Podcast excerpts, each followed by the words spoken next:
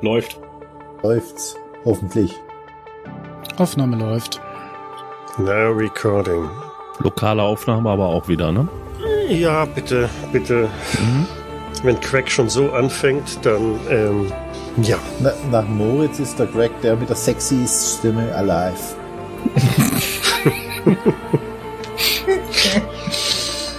Äh, gut, ich äh, äußere mich jetzt nicht zu sexy Stimmen, aber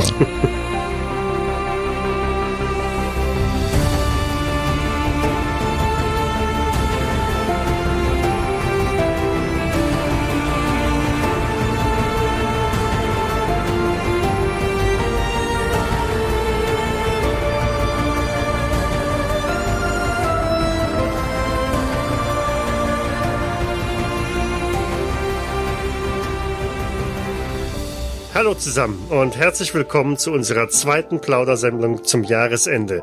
Diesmal lassen wir das Jahr 2020 ausklingen, das vermutlich für jeden gänzlich anders verlaufen ist, als man es hätte erwarten können. Wir wollen nicht nur einen Blick auf die Podcast-Episoden des vergangenen zwölf Monate werfen, sondern uns auch den wesentlichen Fragen des Lebens stellen. Und da dies alleine ganz schön einseitig wäre, freue ich mich auch diesmal wieder über ein paar Gäste an meinem virtuellen Glühweinstand. Mein Name ist Michael und mit mir dabei sind heute Matthias. Hallo. Nochmal Matthias.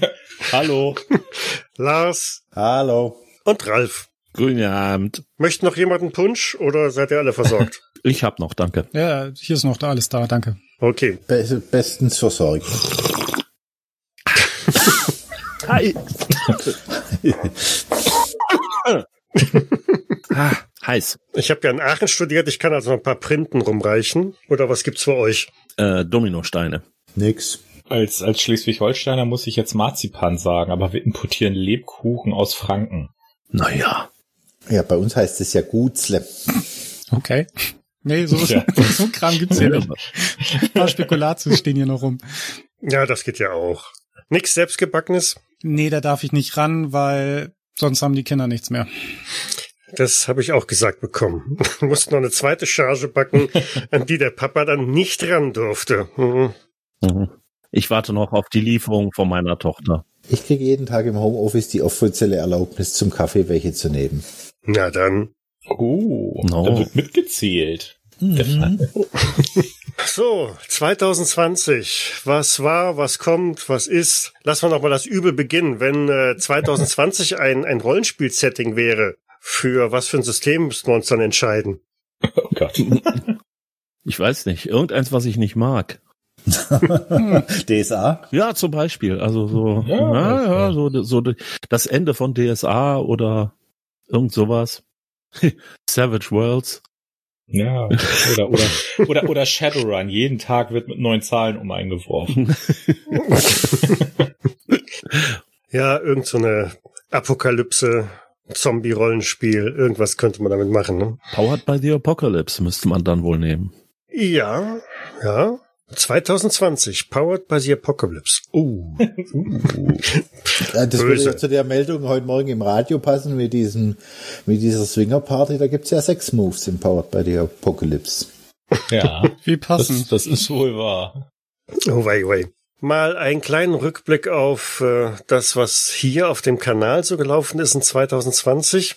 Begonnen haben wir hier mit meinem eigenen äh, Abenteuer, äh, Tangaroa, ein Call of Cthulhu Now Abenteuer, das zwei Episoden umfasst hat und aufzeichnungstechnisch, der Matthias hatte das schon gemerkt, äh, etwas länger her ist. Ne? Ich glaube, wir hatten das in 2018 schon aufgezeichnet. Kann das sein? Das kann durchaus sein. Also äh, als ich das gelesen habe in, in, in, in deinen Tagesordnungspunkten hier, dann äh, dachte ich mir so, Moment, das war doch, das war doch schon lange durch. Aber äh, ja, nee, ich, ich weiß Ja, nicht. spieltechnisch ja. Also genau. das ist wirklich lange her.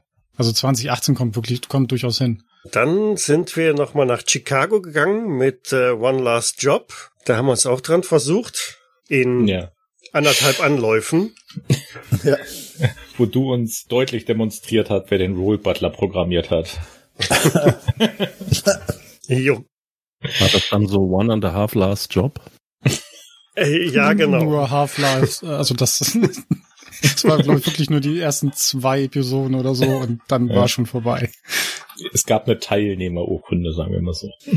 Genau. Hat sich, äh, hat sich wacker geschlagen, ne? Das, ja, das, das war irgendwie, ah, so richtig gut ist mir das nicht von der Hand gegangen. Also das, das verspre war sehr vielversprechend, so das System, aber irgendwie fehlte da so ein bisschen was.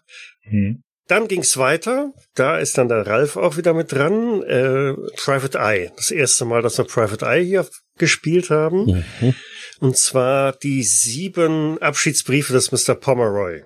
Die werden mich bis an mein Lebensende verfolgen. Eigentlich müssten das die sieben Knoten im Hirn sein. Aber es war so gut. Ja, für euch als Zuhörer war das wahrscheinlich gut. Für uns als ähm, Spieler war es eher so semi-gut. Wir haben uns doch gut blamiert. Nein, gar nicht. Och ja, doch, ein klein wenig, glaube ich schon. Die Ihr habt uns gut unterhalten. Boah. ja, das ist richtig. Die ständig verschwindenden Kutschen und Butler und Gäste, die noch im Raum waren, obwohl wir der Meinung waren, wir hätten sie rausgeschickt und ach, ich weiß gar nicht, was wir noch alles getrieben haben. Ja, aber der Vikar wartet heute noch auf Kekse. Ja, das waren neun Episoden, also ein relativ langes, langlaufendes Abenteuer. Und da gab's dann noch zwei Abschlussepisoden dazu. Einmal das, äh, ja, die, das Aftershow-Event, Nachbesprechung und dann noch das alternative Ende. Das eigentliche wahre Ende für die sieben Abschiedsbriefe des Mr. Pomeroy. Damit haben wir, glaube ich, eine ganze Reihe an Hörern ein wenig verwirrt, wenn ich das den Kommentaren, die ich so gesehen habe, äh, entnehmen kann. Naja, Aber Private Eye hat mir unheimlich viel Spaß gemacht. Das war ein, ein sehr vertracktes, äh, ein sehr vertrackter Kriminalfall, aber das äh, war sehr unterhaltsam. Ja, es riecht nach Wiederholung. Also ich muss auch sagen, für mich war es ja das erste Mal, dass ich eigentlich online gespielt habe. Ich habe vorher nie online gespielt und dann direkt mit einer Aufnahme zu starten, ist natürlich auch spannend. Was ich sehr gut fand, was also besser funktioniert hat, zumindest nach einer gewissen Anlaufzeit, als ich das gedacht habe, war wirklich das äh, Zusammenspiel unter den Leuten und dass man eben auch wirklich ja so ein so einen ähm, ja wirklich so ein Zusammenspiel auch entwickelt. Das heißt also, dass Sachen, wie sie am Tisch dann laufen mit dummen Sprüchen und so weiter, dass das eben auch alles da passiert. Und äh, das hat schon sehr viel Spaß gemacht. Aber ich bin bis heute noch sauer, dass ich keine Verfolgungsjagd im äh, Rollstuhl machen durfte.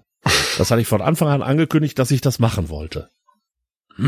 Ja, hatten wir doch, aber bist ja nicht durch die Tür gekommen. Wärst du ein bisschen netter zur Miss Abigail gewesen, hätte sie das vielleicht gemacht. Nicht dich nicht einfach stehen lassen. Ja, gut. Nächstes Mal bin ich netter. Hoffentlich nicht.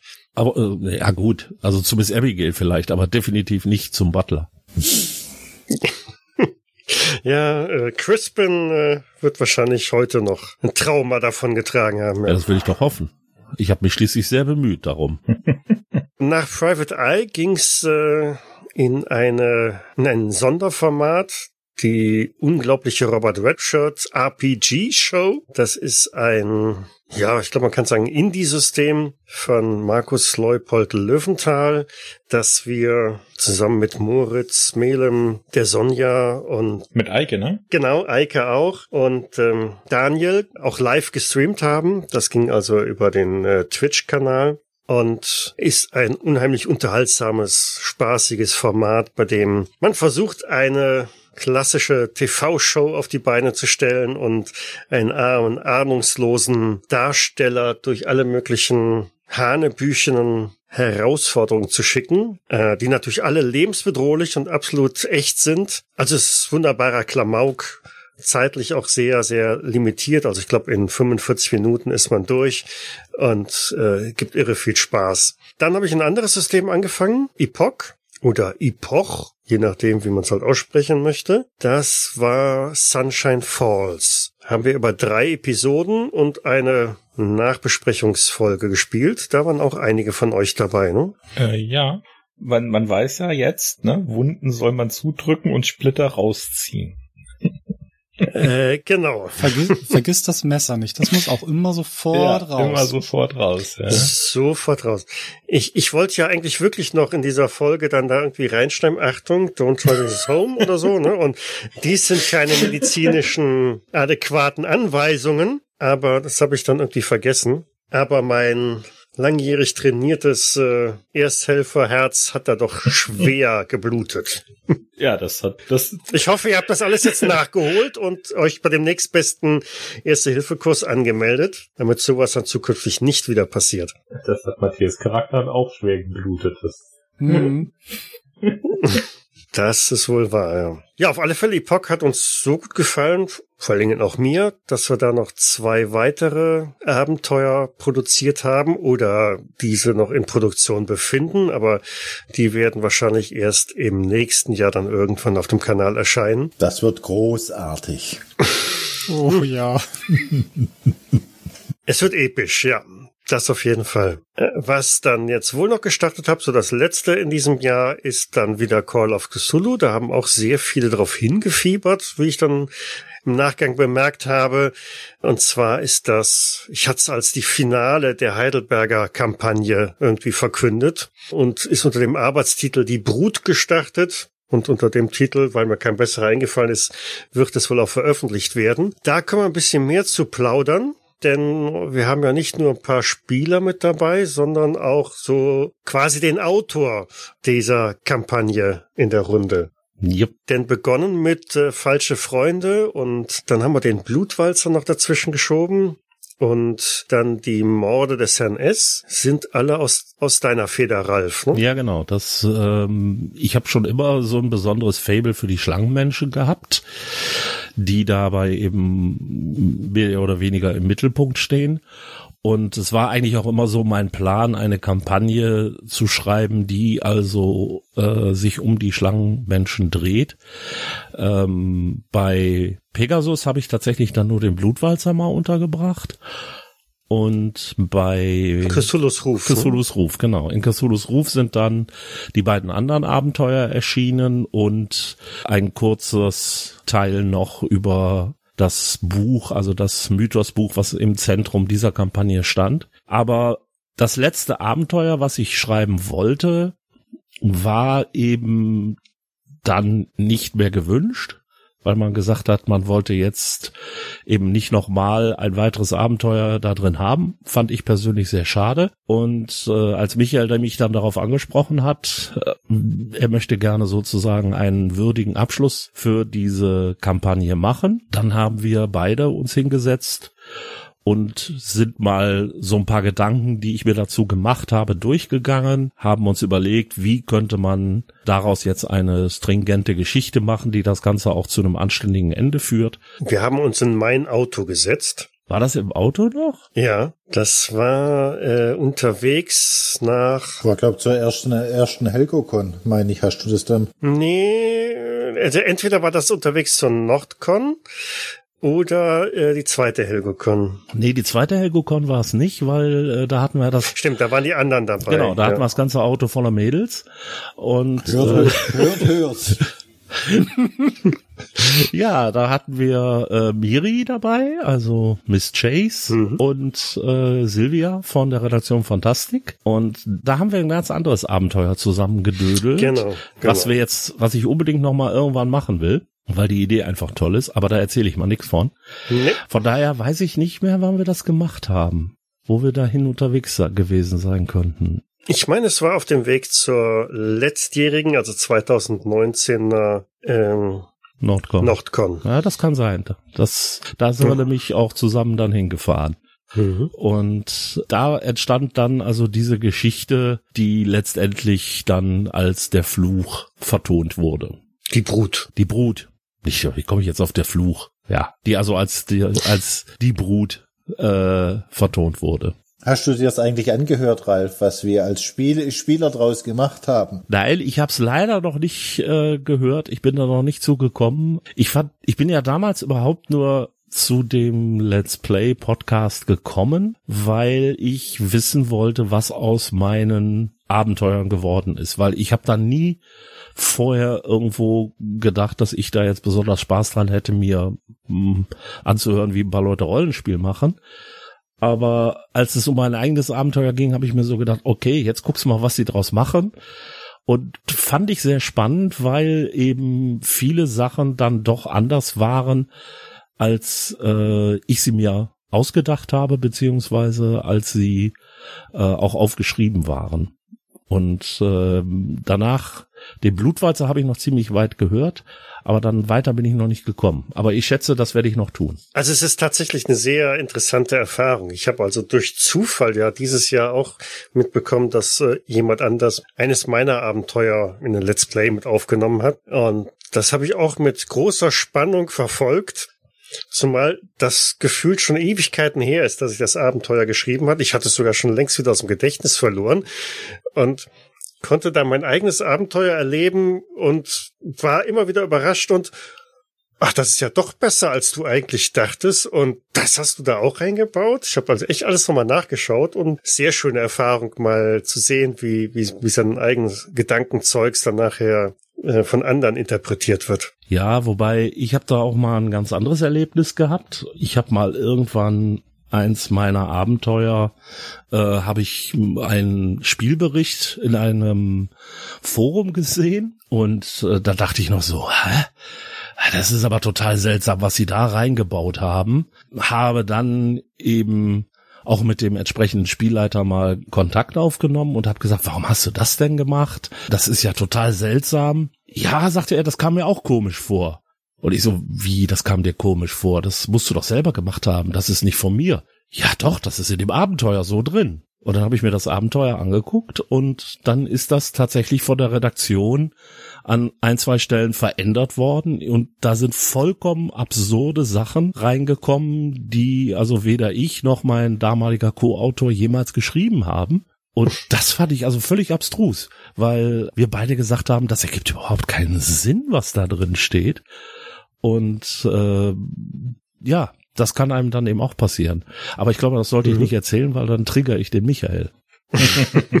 Nein, da kannst du mich nicht mehr mit triggern. Wetten? Das. Nein. Nein, da bin ich drüber hinweg. Quasi der Director's Cut, der Anfang des Jahres lief. Mhm. Genau. Ja, wir haben ich glaube, also die, die, das Abenteuer ist sogar mit eins der längsten, das wir dann letztlich ausgespielt haben. Bis zum Jahresende sind, werden sechs Episoden im Kanal erscheinen. Insgesamt sind es, glaube ich, zwölf Folgen, die wir darüber gespielt haben. Also größenordnungsmäßig 24 äh, Stunden. Wobei eine ganze Menge an, an ja, ich glaube, Tavernenspieler, so nennt man das dann, ne, mit dabei war, wo als wirklich ihr geplaudert habt und alles Mögliche wild spekuliert habt, mit irgendwelchen NSCs einfach ähm, hantiert habt. Du hast uns ja auch einfach machen lassen. Ja. Also ich meine, selbst schuld. ja, ja. Aber ich habe dann, ja, der arme Thomas, der hat mir so zum Ende hin immer wieder mal im Chat geschrieben, bitte, bitte gib uns irgendeinen Hinweis, gib uns irgendetwas, äh, ne, so die Verzweiflung aus seinen Buchstaben da zu entnehmen. Und ich dachte, wieso? Ihr seid alle auf der richtigen Spur. Und vor allen Dingen beim Schneiden danach habe ich nochmal gedacht, ja, die haben das eigentlich voll durchdrungen. Die wissen ganz genau, was da gerade äh, vor sich geht. Was willst du da noch großartig steuern? Aber, nun ja, wir wollen da noch nicht zu viel spoilern. Es sind ja jetzt noch mindestens sechs Episoden, die da durchzuhören sind. Und äh, ich bin immer noch nicht sicher, ob das als Finale so durchgehen kann, ob man das so stehen lassen kann. Aber das werden wir sehen. Ihr wisst, es gibt für, für den Fritz gibt's ein ganz klares Ziel, wo er hin will. Ins nächste Restaurant? Das sowieso. Das finde ich, das finde ich sowieso. Cthulhu-Abenteuer sollten mehr Essensvorschläge haben. Als Hintergrundinformationen. Dem schließe ich mich an. Du, du kennst das äh, Necronomnom? Ja. Necronomnom. es, es gibt ein Kultabenteuer, das ist irgendwie mit verbunden mit einem Sieben-Gänge-Menü. Wow. Lars, hörst Ich, du ich zu? höre, ich höre, ich habe das habe ich auch ein bisschen angelesen, ja. Ja, das ist Lassina oder so. Das spielt halt in, Ja. in Florida mit einer kubanischen Einwandererfamilie und dann auch mit der entsprechenden Küche dazu. Also das lässt sich verbinden. Mhm. Okay, wer geht in die Küche? Wer kann kochen? Ach, das ich bin zu allem fähig und zu nichts zu gebrauchen. Also ein Sieben-Gänge-Menü traue ich mir nicht zu, sonst kochen durchaus. Ich möchte daran erinnern, dass ich sogar auf der HelgoCon durfte ich sogar Tim teilweise in der Küche helfen. Hm. Hm. Hast du gut gemacht.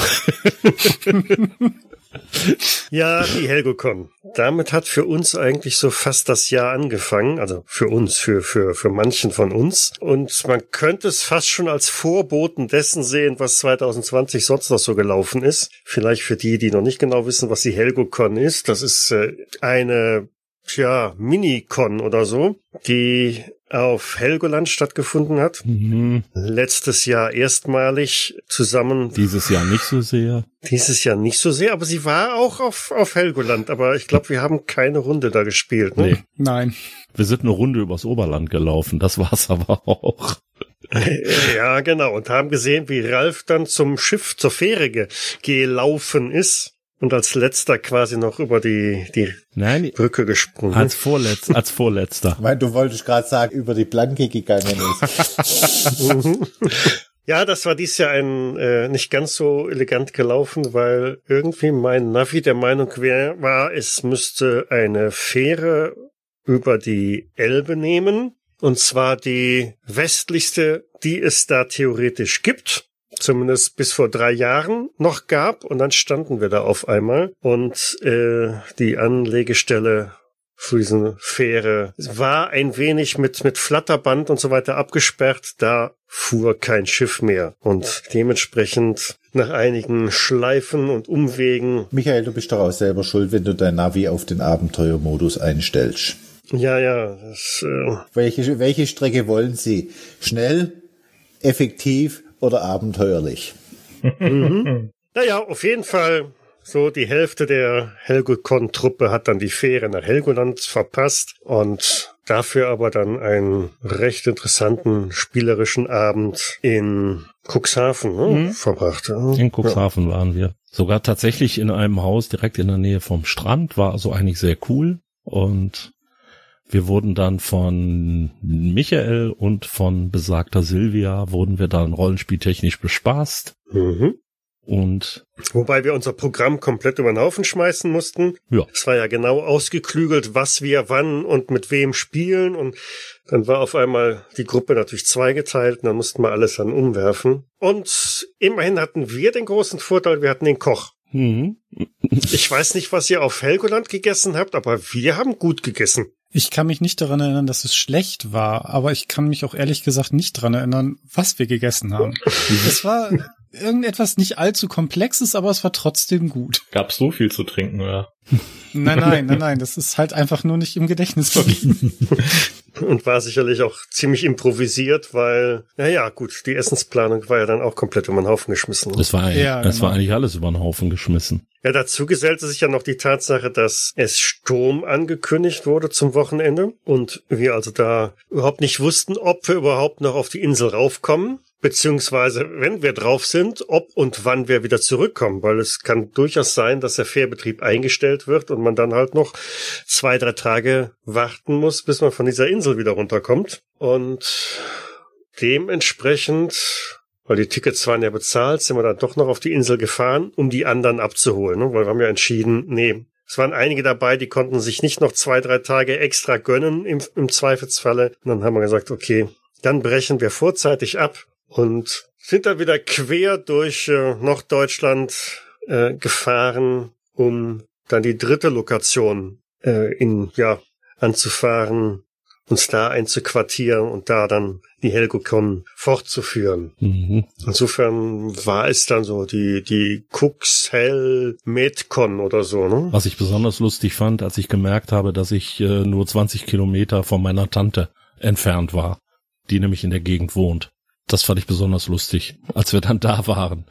Wenn ich ein Auto gehabt hätte, wäre ich wahrscheinlich auch mal vorbeigefahren und mal kurz so Hallo. Aber äh, da das Wochenende sowieso alles schon etwas chaotisch war, habe ich gedacht, nee, du fängst jetzt nicht an, noch mit fremden Autos durch die Gegend zu fahren. Aber da haben wir auf jeden Fall auch schon schöne Sachen noch gespielt. Oh ja. Also das, das ruft auf jeden Fall nach einer Neuauflage, nach einer Rund drei, wobei jetzt schon klar ist, also selbst in dieser ähm, unklaren Zeit ist schon klar, dass es auf alle Fälle nicht auf Helgoland stattfinden wird. Unsicher ist aber wann und wo dann. Wir haben zwar schon eine Lokation mal ins Auge gefasst, aber angesichts der Tatsache, dass wir im Augenblick mit einem Lockdown beschert sind, wo wir auch nicht wissen, wann denn dieser vorbei ist, dass man da also wieder mal was machen kann, hängt das alles so eine Schwebe. Aber das war sicherlich nicht die letzte HelgoCon. Zumindest wenn es nach mir geht. Würde ich auch sagen. Ja, ganz sicher nicht. Beim nächsten Mal gucke ich auch vorher nochmal die, die Strecke genau an. Wir sollten einfach ein anderes Navi nehmen und nicht deins, weil dein Navi und nach Hamburg fahren, das verträgt sich einfach nicht. ja, hm, stimmt. Das war für mich das stimmt nicht ganz. Äh, Im Sommer hatte ich noch eine Con. Ansonsten war das die einzige Convention, die ich dieses Jahr besucht habe. Da war nämlich nicht mehr viel. Aber Ralf, ich glaube, du hattest noch hm, eine? Ich hatte noch äh, Anfang März das Weltenwerker-Konvent in Gießen. Das war, glaube ich, am siebten und achten. Ja, was kann man dazu sagen? Viele Leute sind, glaube ich, auch weggeblieben, weil sie ein bisschen Angst hatten. Also Corona war zu dem Zeitpunkt eben schon so ein bisschen am Horizont, wenn auch noch mhm. ohne Lockdown. Aber man wusste schon, okay, bisschen Abstand halten und äh, viel Hände waschen ist, glaube ich, ganz gut. Tatsächlich hat es sich wohl nicht als Superspreader-Event herausgestellt und es war eigentlich für die Verhältnisse, die vor Ort waren, war es eigentlich ein sehr schönes, äh, sehr schöne Convention weil die hatten nämlich tatsächlich das Problem, dass bei denen wohl ein anderer Virus ausgebrochen ist, also nicht Corona, sondern ich glaube, es war eher irgendwas Magen-Darm-technisches und quasi die gesamte Orga gefällt hat. Das heißt, da waren also nur noch ein paar vereinzelte Mannekes und ein paar Leute, die man, mm, ja, ich sag jetzt mal, äh, rekrutiert hat, um dort vor Ort zu helfen. Und die waren immer bemüht, aber man merkte eben, die wussten teilweise auch nicht weiter, dann brach denen noch das Computerprogramm zusammen und ich weiß nicht was noch alles. Trotzdem muss ich sagen, hat Spaß gemacht, wenn es auch äh, für uns, also ich war dann mit der Redaktion Fantastik unterwegs, war es also sehr chaotisch, weil wir dann festgestellt haben, dass es eine bestimmte Straße in Gießen tatsächlich zweimal gibt und wenn man ein Hotel in dieser Straße hat und nicht richtig aufpasst auf die Postleitzahl, steht man auf einmal mitten in einem Gewerbegebiet, wo überhaupt kein Hotel ist und äh, ruft dann das Hotel an und sagt, ja, wo sind Sie denn? Ja, äh, in Gießen, in der und der Straße. Ja, da stehen wir gerade. Ach, Sie sind in dem anderen Stadtteil. Hm. Und ja, es war auf jeden Fall, es war herzhaft chaotisch, was uns da an dem Wochenende alles passiert ist. Aber auch da muss ich sagen, so von der Veranstaltung her hat's Spaß gemacht und äh, wie gesagt, war auch nicht besonders gefährlich. Und von daher ist das also auch etwas, wo ich denke, dass man sich das also auf jeden Fall nochmal angucken kann. Das soll ja 2021 lauten die aktuellen Planungen auf Mai. Mal gucken. Also chaotisch, von daher äh, passend zu 2020. Ne? Oh ja, oh ja, das auf das auf alle Fälle. Wir haben, äh, wir hatten also einen abends noch einen Verlust, so drei Viertel, weil äh, der sich bei einem Restaurant, wo wir essen waren, so dermaßen den Magen verdorben hat, dass wir den kaum noch ins Hotel gekriegt haben. Ja, es gab auch noch so einiges an Durcheinander mit hinfahren und zurückfahren auf dem Rückweg ähm, war ungefähr 500 Meter vor mir ein Riesenunfall passiert und ich habe dann verzweifelt versucht, noch alle möglichen Leute anzurufen und zu sagen, hier fahrt nicht über die Autobahn, ihr landet im Stau und kriegt als Antwort zu spät. Weil ich glaube, ich stand dort anderthalb Stunden lang im plästernden Regen im Stau und guckte zu, wie also äh, Feuerwehr und Rettungskräfte und Hubschrauber und was weiß ich alles da landeten. Und da ging gar nichts. Mhm. Und naja, also es war auf jeden Fall, es war ein gut chaotisches Wochenende, aber trotzdem hat Spaß gemacht. Was für den anderen? Habt ihr eine Convention mitgemacht dieses Jahr? Ja, ich habe viele Conventions mitgemacht, aber alle die typischen 2020 Convention, alle virtuell und online. Alle virtuell. Mhm. Also ja, ja, hauptsächlich auf der, oh, wie heißt die, die Conspiracy, war ja die erste von Pegasus mit Uhrwerk und System Matters. Mhm. Und die habe ich dann auch alle wesentlich besucht. Wir haben auch eine eigene Con veranstaltet an Halloween mit unseren Raben von Rabenting. Da werden wir Anfang des neuen Jahres auch nochmal eine Online-Con veranstalten. Hattet ihr den gratis Rollenspieltag nicht sogar Doch, noch den hat, live? Das war, stimmt, den hatte man noch sogar noch tatsächlich live durchgeführt. Mit Sondergenehmigung vom Bürgermeister. Ja, ein paar Veranstaltungen liefen da wohl auch. Das hatte ich auch noch so mitgekriegt. Ja, es war da noch alles so, hier und da ging es, an anderen Stellen schon nicht mehr und, aber alles auch sehr, sehr wackelig wegen der Besucher halt. Ne? Ja, ich glaube, ich glaub, die Woche drauf nach dem gratis Rollenspieltag wurden bei uns alle Schulen geschlossen. Ja. Ja.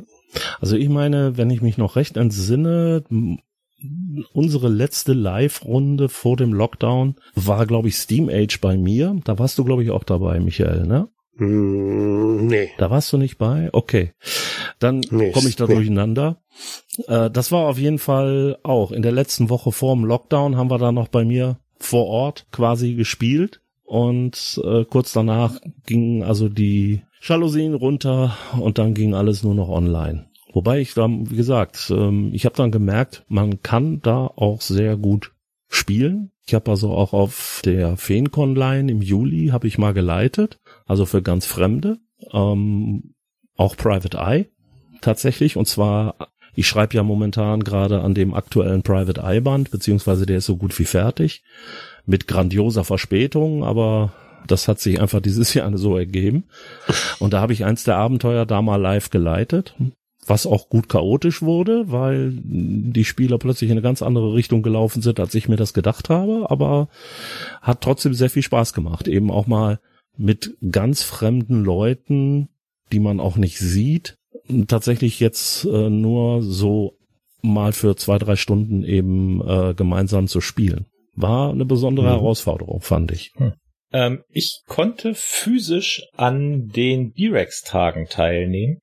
Das, äh, die, äh, die B-Rex-Verlage sind, ist das so, das ist die Oberfirma für Kurax Games und seine Partnerverlage Okay. aus Merseburg und äh, war dort auf dem Presseevent auf einer relativ coolen Location in so einer alten Burg in der Nähe von Halle, um dort die Neuheiten, die dann für die Spiel geplant waren, schon anzutesten und äh, auszuprobieren und ja, Hand anzulegen. Und das war so ein Dankeschön auch für die Helfer der, der letztjährigen Spiel und zur Vorbereitung dann für die Helfer der diesjährigen Spiel, die ja nun auch rein digital stattgefunden hat. Also es war Brettspiellastig das Jahr dann dadurch. Aber es Mhm. war ein cooles Event, weil es eben eine sehr überschaubare äh, Menge von Leuten halt war und mh, ja, hat man da also die, die Gesichter, die da rumliefen, kannte man halt alle aus irgendwelchen YouTube-Videos beziehungsweise Stimmen aus aus Podcasts und äh, war ganz lustig da mal auch ein Gesicht zuzusehen, so wie wir es ja auch mal dann in, äh, auf der Nordcon hatten, wo man dann einfach mal zumindest sich Hallo sagen kann und einen Kaffee zusammen trinken kann. Äh, Genau, genau. ähm, das ist dann immer mal ganz nett, genau. Das, und danach war dann halt auch kompletter Lockdown. Aber das war ganz, ganz nett. Wobei du gerade für mich, also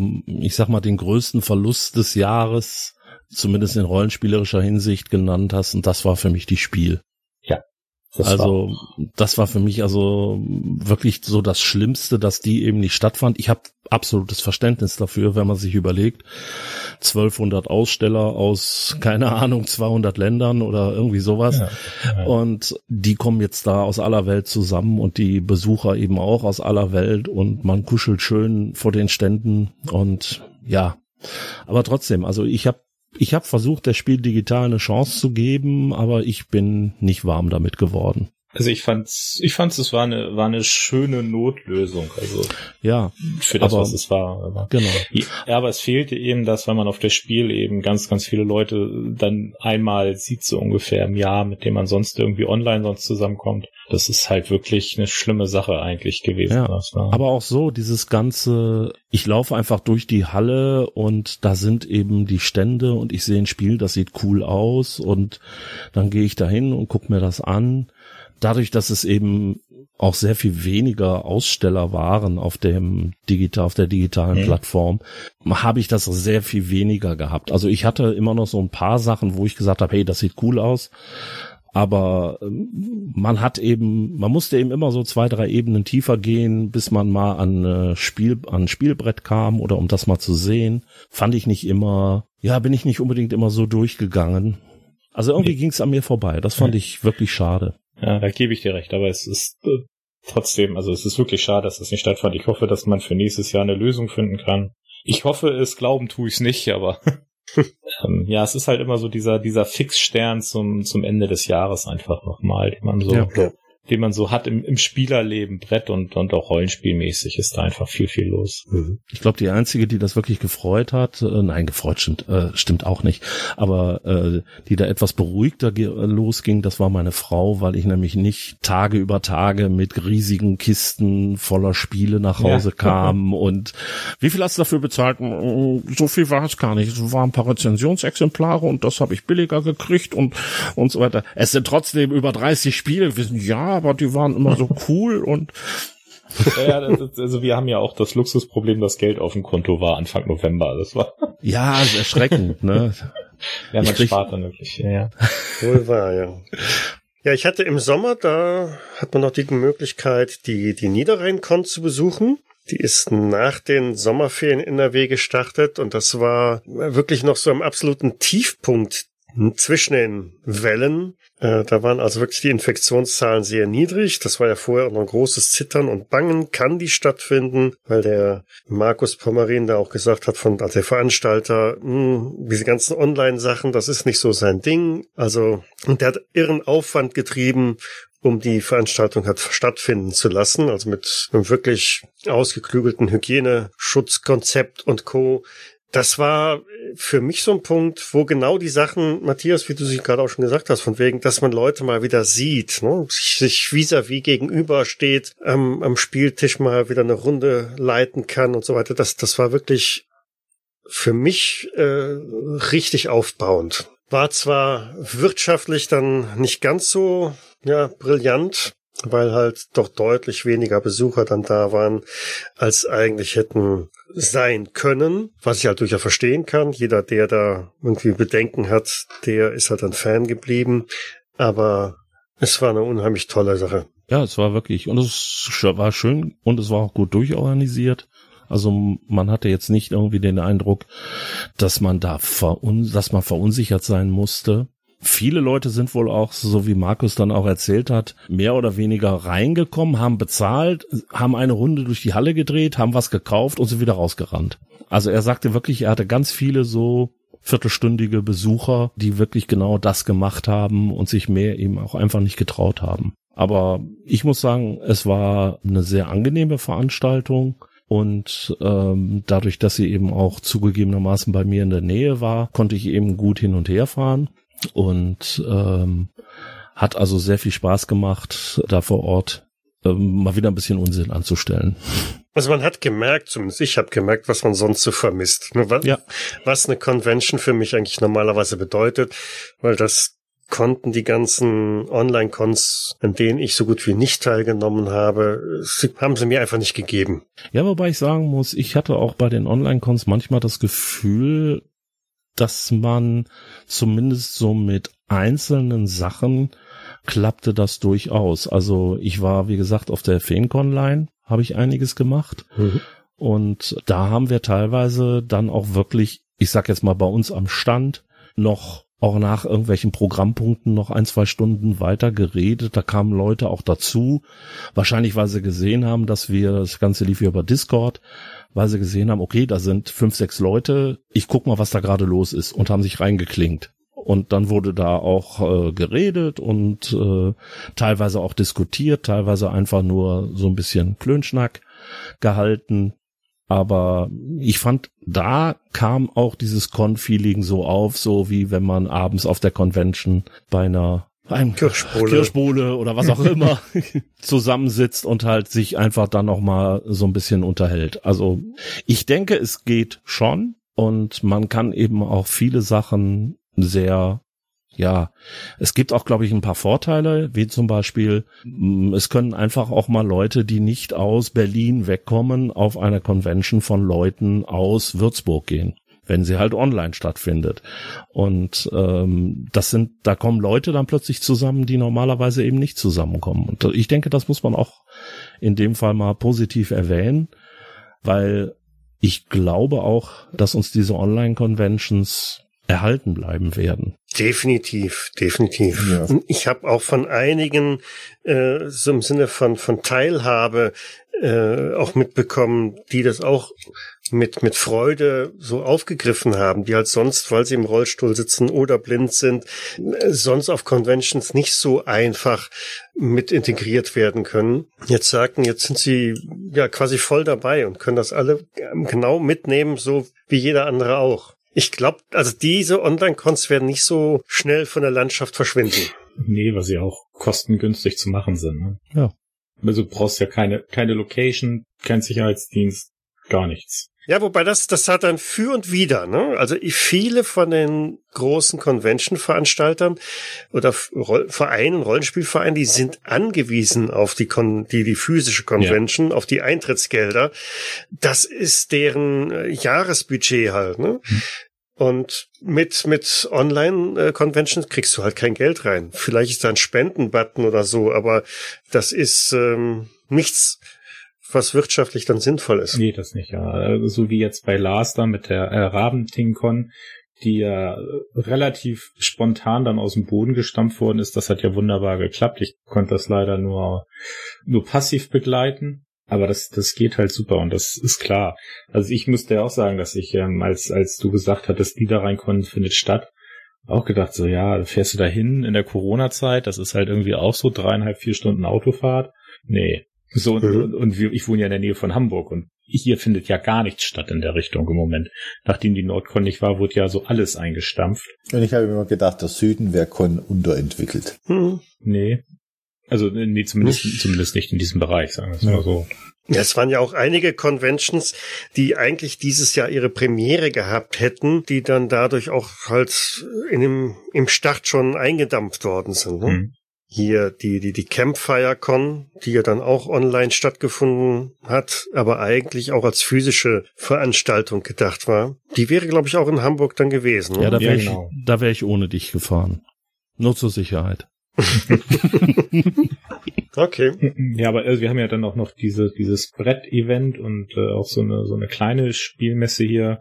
Also, da hat dann gar nichts noch stattgefunden. Und, und Nordcon ist ja einfach so der Platz, der auch, auch bundesweit dann ja bekannt ist. Und das fehlte und das, das merkt man. Das ist dann leider so. Naja, wir freuen uns auf das nächste Jahr in der Hoffnung, dass dann da das eine oder andere stattfindet. Ich meine, die ersten Absagen sind auch da wieder da. Die CCXB Cologne hat ja schon für 2021 jetzt auch abgesagt. Oh. Und stimmt, da warst du doch, ne? Oder war das letztes Jahr, wo du sagtest, es ist so traurig? Äh, ja, 2019, die erste. Ja, genau. Die, die. Das war, ja. Ich wollte wollt gerade sagen, das hat aber jetzt auch so irgendwo in China ist ein Sackreis umgefallen. Also zumindest was die Rollenspielszene angeht. Genau, genau. Aber es wäre interessant gewesen zu, zu sehen, wie sie sich darauf einlassen. Es waren ein paar Punkte waren ja schon da. Sie hatten die Veranstaltungsdauer schon verkürzen. Die war ja auf vier Tage angesetzt äh, und das war äh, in dem Sinne schon ein Schuss in den Ofen. Aber naja, wie auch immer. Mal sehen, was uns dann 2021 da an Cons erwartet. Ich befürchte, dass die, die vor den Sommerferien normalerweise stattfinden, wohl auch nächstes Jahr wahrscheinlich nicht laufen werden. Ich denke, das wird sich sogar noch sehr viel weiter durchziehen, hm. weil ich habe äh, nicht den Eindruck, dass wir jetzt also das Thema Corona so schnell wieder loswerden, dass man jetzt sagen kann, wir machen eine ganz normale Spielmesse im Oktober wo wieder aus aller Welt Leute kommen. Das wird nicht funktionieren. Hm. Ich glaube, was, Nein. was funktionieren wird, sind diese kleineren Cons, wie, wie diese private Helgo-Con, die ihr eben macht, wo man dann das überschaubar halten kann oder Einladungsevents, wie ich das Glück hatte, da jetzt bei den Verlagen, wo man eben weiß, es werden halt 100 Leute eingeladen und unterm Strich sind dann 60 da oder so. Mhm. Solche Konzepte werden wahrscheinlich sich durchsetzen. Diese Massenveranstaltungen also ich weiß nicht, wie ich, ich glaube, ich würde auch nicht hinfahren. Also um Essen anzusprechen, verteilt auf acht Hallen da 120, 150.000 Besucher am Tag, das würde ich mir, glaube ich, nicht antun.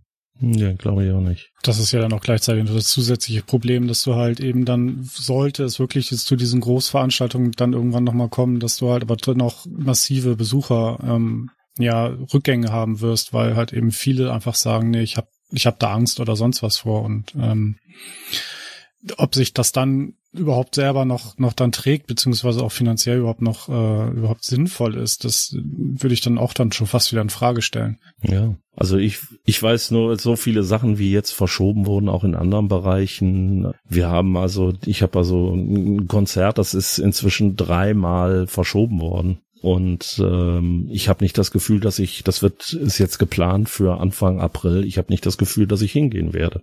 Ja, das ist scheiße, auf gut Deutsch gesagt, aber was will man machen? Gesundheit geht vor. Ja. Ja. In dem Zusammenhang eine Sache, die ich vielleicht mal, hat jetzt nichts mit Rollenspiel zu tun, aber fand ich insofern klasse. Ich wohne ja in der Nähe von Mönchengladbach, konnte also da hinfahren zum sogenannten Strandkorb Open Air. Und das fand ich absolut super, weil da stehen also 500 Strandkörbe in einem, ich glaube, es ist ein Hockeystadion oder sowas. Und äh, die haben dann eine erhöhte Bühne. Und da treten Bands auf, da treten Komiker auf und alles mögliche andere. Man sitzt eben in seinem eigenen Strandkorb. Man bekommt Essen geliefert und Getränke. Die wird, das wird dann also an den jeweiligen Strandkorb gebracht in einer Tüte. Und äh, man hat, die haben also ein sehr gutes Konzept, wie die Leute rein und rauskommen. Ist also alles schön, dass man getrennt die Leute auch hält. Ähm, da war ich dieses Jahr zweimal und die haben das nicht abgebaut, weil sie sagten, na, vielleicht können wir ja nächstes Jahr noch mal was machen. Und ja, die werden wahrscheinlich auch wieder das nächste Jahr ein ganz großes Programm da anbieten können. Ja, so, so, so interessant, was ja. da an, an Konzepten alles so ähm, auf den Weg gebracht worden ist. Ne? Also so Autokinos, die ein Revival gefunden haben, beziehungsweise sogar teilweise neu eröffnet wurden für äh, die, die Corona-Zeit. Ne? Oder Autodiscos, was es auch gab. Autodisco, das äh, macht doch mich direkt so, da habe ich Bilder von so einer Stockguard Challenge schon. Äh, äh, nee, nee, die haben sich alle auf einem, auf einem Parkplatz quasi gefunden und dann traten ein DJ auf der Bühne auf und hat dann laute Musik gemacht und jeder saß in seinem Auto. Okay. Klingt so wie die Eröffnung eines Ikeas, aber ja. ja. Na gut, verlassen wir mal das äh, Thema der Conventions und hoffen, dass das dann irgendwie 2021, 2022 wieder fest auf unseren Kalendern stehen kann. Habt ihr denn dieses Jahr mehr oder weniger gespielt, dadurch, dass jetzt viel mehr online lief? Also für mich ganz klar, viel, viel, viel, viel, viel, viel mehr. Also ich habe so, so durchgerechnet mit einer, mit einer kurzen Auszeit von Urlaub und anderen Dingen, aber mindestens zwei Runden pro Woche gehabt im Durchschnitt. Ja, so ganz so schlimm war es bei mir nicht, aber ich habe also auch gemerkt, dass ich dieses Jahr eben, ich hatte es einfacher zu spielen und habe dadurch eben auch ein paar Runden gemacht, wo ich normalerweise eben auch nicht drangekommen wäre. Ich habe zum Beispiel eine Runde Kult gespielt, weil einfach jemand das angeboten hatte und ich dann online damit zustoßen konnte. Normalerweise wäre der eben viel zu weit weg gewesen und ich hätte es nicht spielen können. Und von daher, es hat sich also durchaus ähm, für mich ein bisschen vereinfacht, auch eigene Runden da aufzubauen und die dann eben auch zu spielen.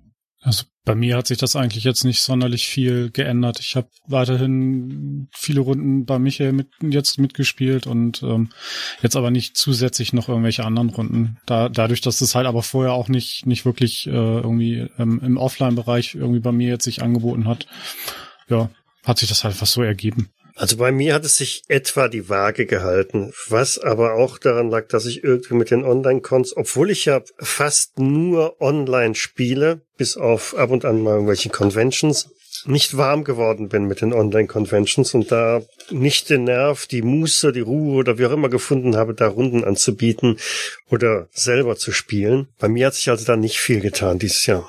Also durch, durch diese Lockdown-Geschichte ist halt viel sind viele private Termine halt weggefallen, was eben die Möglichkeit ergab, auch äh, mal Kampagnen jetzt anzugehen und zu sagen, ich kann halt alle zwei Wochen mir einen Mittwoch oder Dienstag oder welchen Tag auch immer dann mal abends drei Stunden dafür, dafür frei nehmen. Und deswegen ist es doch deutlich mehr geworden. Und was habt ihr gespielt? Ich will nicht den Lars fragen, das ist äh, böse, wenn man den fragt. Das nimmt dann kein Ende. Ah, ja, okay, aber ich habe, ich habe ja mit Lars unter anderem Star Trek, Star Trek Adventures heißt es jetzt, ne, auf Deutsch. Genau. Haben wir angefangen zu spielen, kann man drüber streiten. Uneingeschränkt gutes Spielen ist nicht so mein Fall. Äh, ich habe sehr viel Kult gespielt dieses Jahr wieder, passend zur zu den Themen, die so durch die Nachrichten rauschten, ähm, bietet sich einfach an, Kult aufzunehmen. Ein bisschen Cthulhu, das Epoch eben dreimal, also zweimal ja hier mit dir, Michael, und, und einmal haben wir es selbst angesetzt. Es trägt Früchte. Es trägt Früchte, ja, das ist großartig. Und äh, relativ viele diese kurzen Erzählrollenspiele haben wir nochmal angegangen. Also so Hexe von Lindisfarne und Dämon des Waldes und Fiasco sogar das mit den, das Webcam-Ding, jetzt fällt mir der Name nicht ein, wo man äh, jeder isoliert eine Station auf einem Raumschiff zum Beispiel hat und man spricht nur über Voice-Chat miteinander, also über, über Bildverbindung miteinander und es sind auch immer nur zwei Spieler, obwohl vier daran teilnehmen. Mir fällt der Name jetzt gerade nicht ein. Das klingt ein bisschen reif. Du hattest doch auch so eins, ne? Ähm, ja, das war irgendwie, aber ähm, das hieß Alice is Missing. Ja, genau. Habe ich aber noch nicht, habe ich nicht gespielt, fand ich aber super interessant weil da geht's dann nämlich auch darum, man spielt das Ganze per Chat. Das heißt, man sitzt also am Chat seiner Wahl und hat also Gruppen, also eine Gruppe mit allen Spielern und man kann eben auch jedem einzelnen Spieler Nachrichten schicken und äh, man spielt zwar gleichzeitig, aber man redet eben nicht miteinander, sondern man redet tatsächlich nur über die Chats miteinander. Ich könnte mir vorstellen, dass das sogar online besser funktioniert, weil man dann einfach sozusagen sich mal kurz trifft und sagt, so, jetzt fangen wir an zu spielen. Aber äh, wenn ich mir das live vorstelle und äh, da sitzen dann also, keine Ahnung. Das ist doch wie morgens in öffentlichen Verkehrsmitteln. ja, genau. Ne? Jede Menge Leute sitzen da und alle starren auf ihre Handys. Ja. ja. Und da muss ich sagen, nee, also so live, nee, aber das andere, also wirklich entfernt voneinander und das auf die Art und Weise spielen und dann im Nachgang vielleicht auch nochmal darüber reden, wie einem das gefallen hat, das würde ich schon mal gerne machen. Mhm. Viewscream heißt das Spiel. Viewscream. Viewscream, genau. Also habe ich noch nie von gehört, aber das klingt super interessant. Aber Scream schreibt man wie, wie, wie Schreien und nicht wie Screen, genau. wie Bildschirm. Nee, Scream wie der Film und der ja. Schrei, genau. Und äh, einer ist, ist dann der Captain. Also wir haben das jetzt auf einem Raumschiff gespielt, so ein bisschen die Situation wie bei Alien in der Nostromo.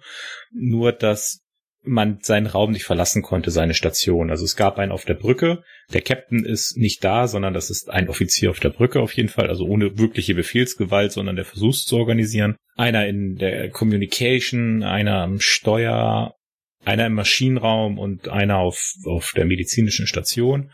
Und man kriegt vorher dem Setting angepasst halt Probleme, die man selber hat und Lösungen, aber für die anderen. Plus eine kleine geheime Agenda mit du bist schuld oder du weißt, was los ist oder irgendwie sowas. Und äh, dann muss man seine Probleme adressieren über die Brücke an andere und die anderen müssen dann halt anhand ihrer Agenda entscheiden, ob sie dir helfen oder nicht.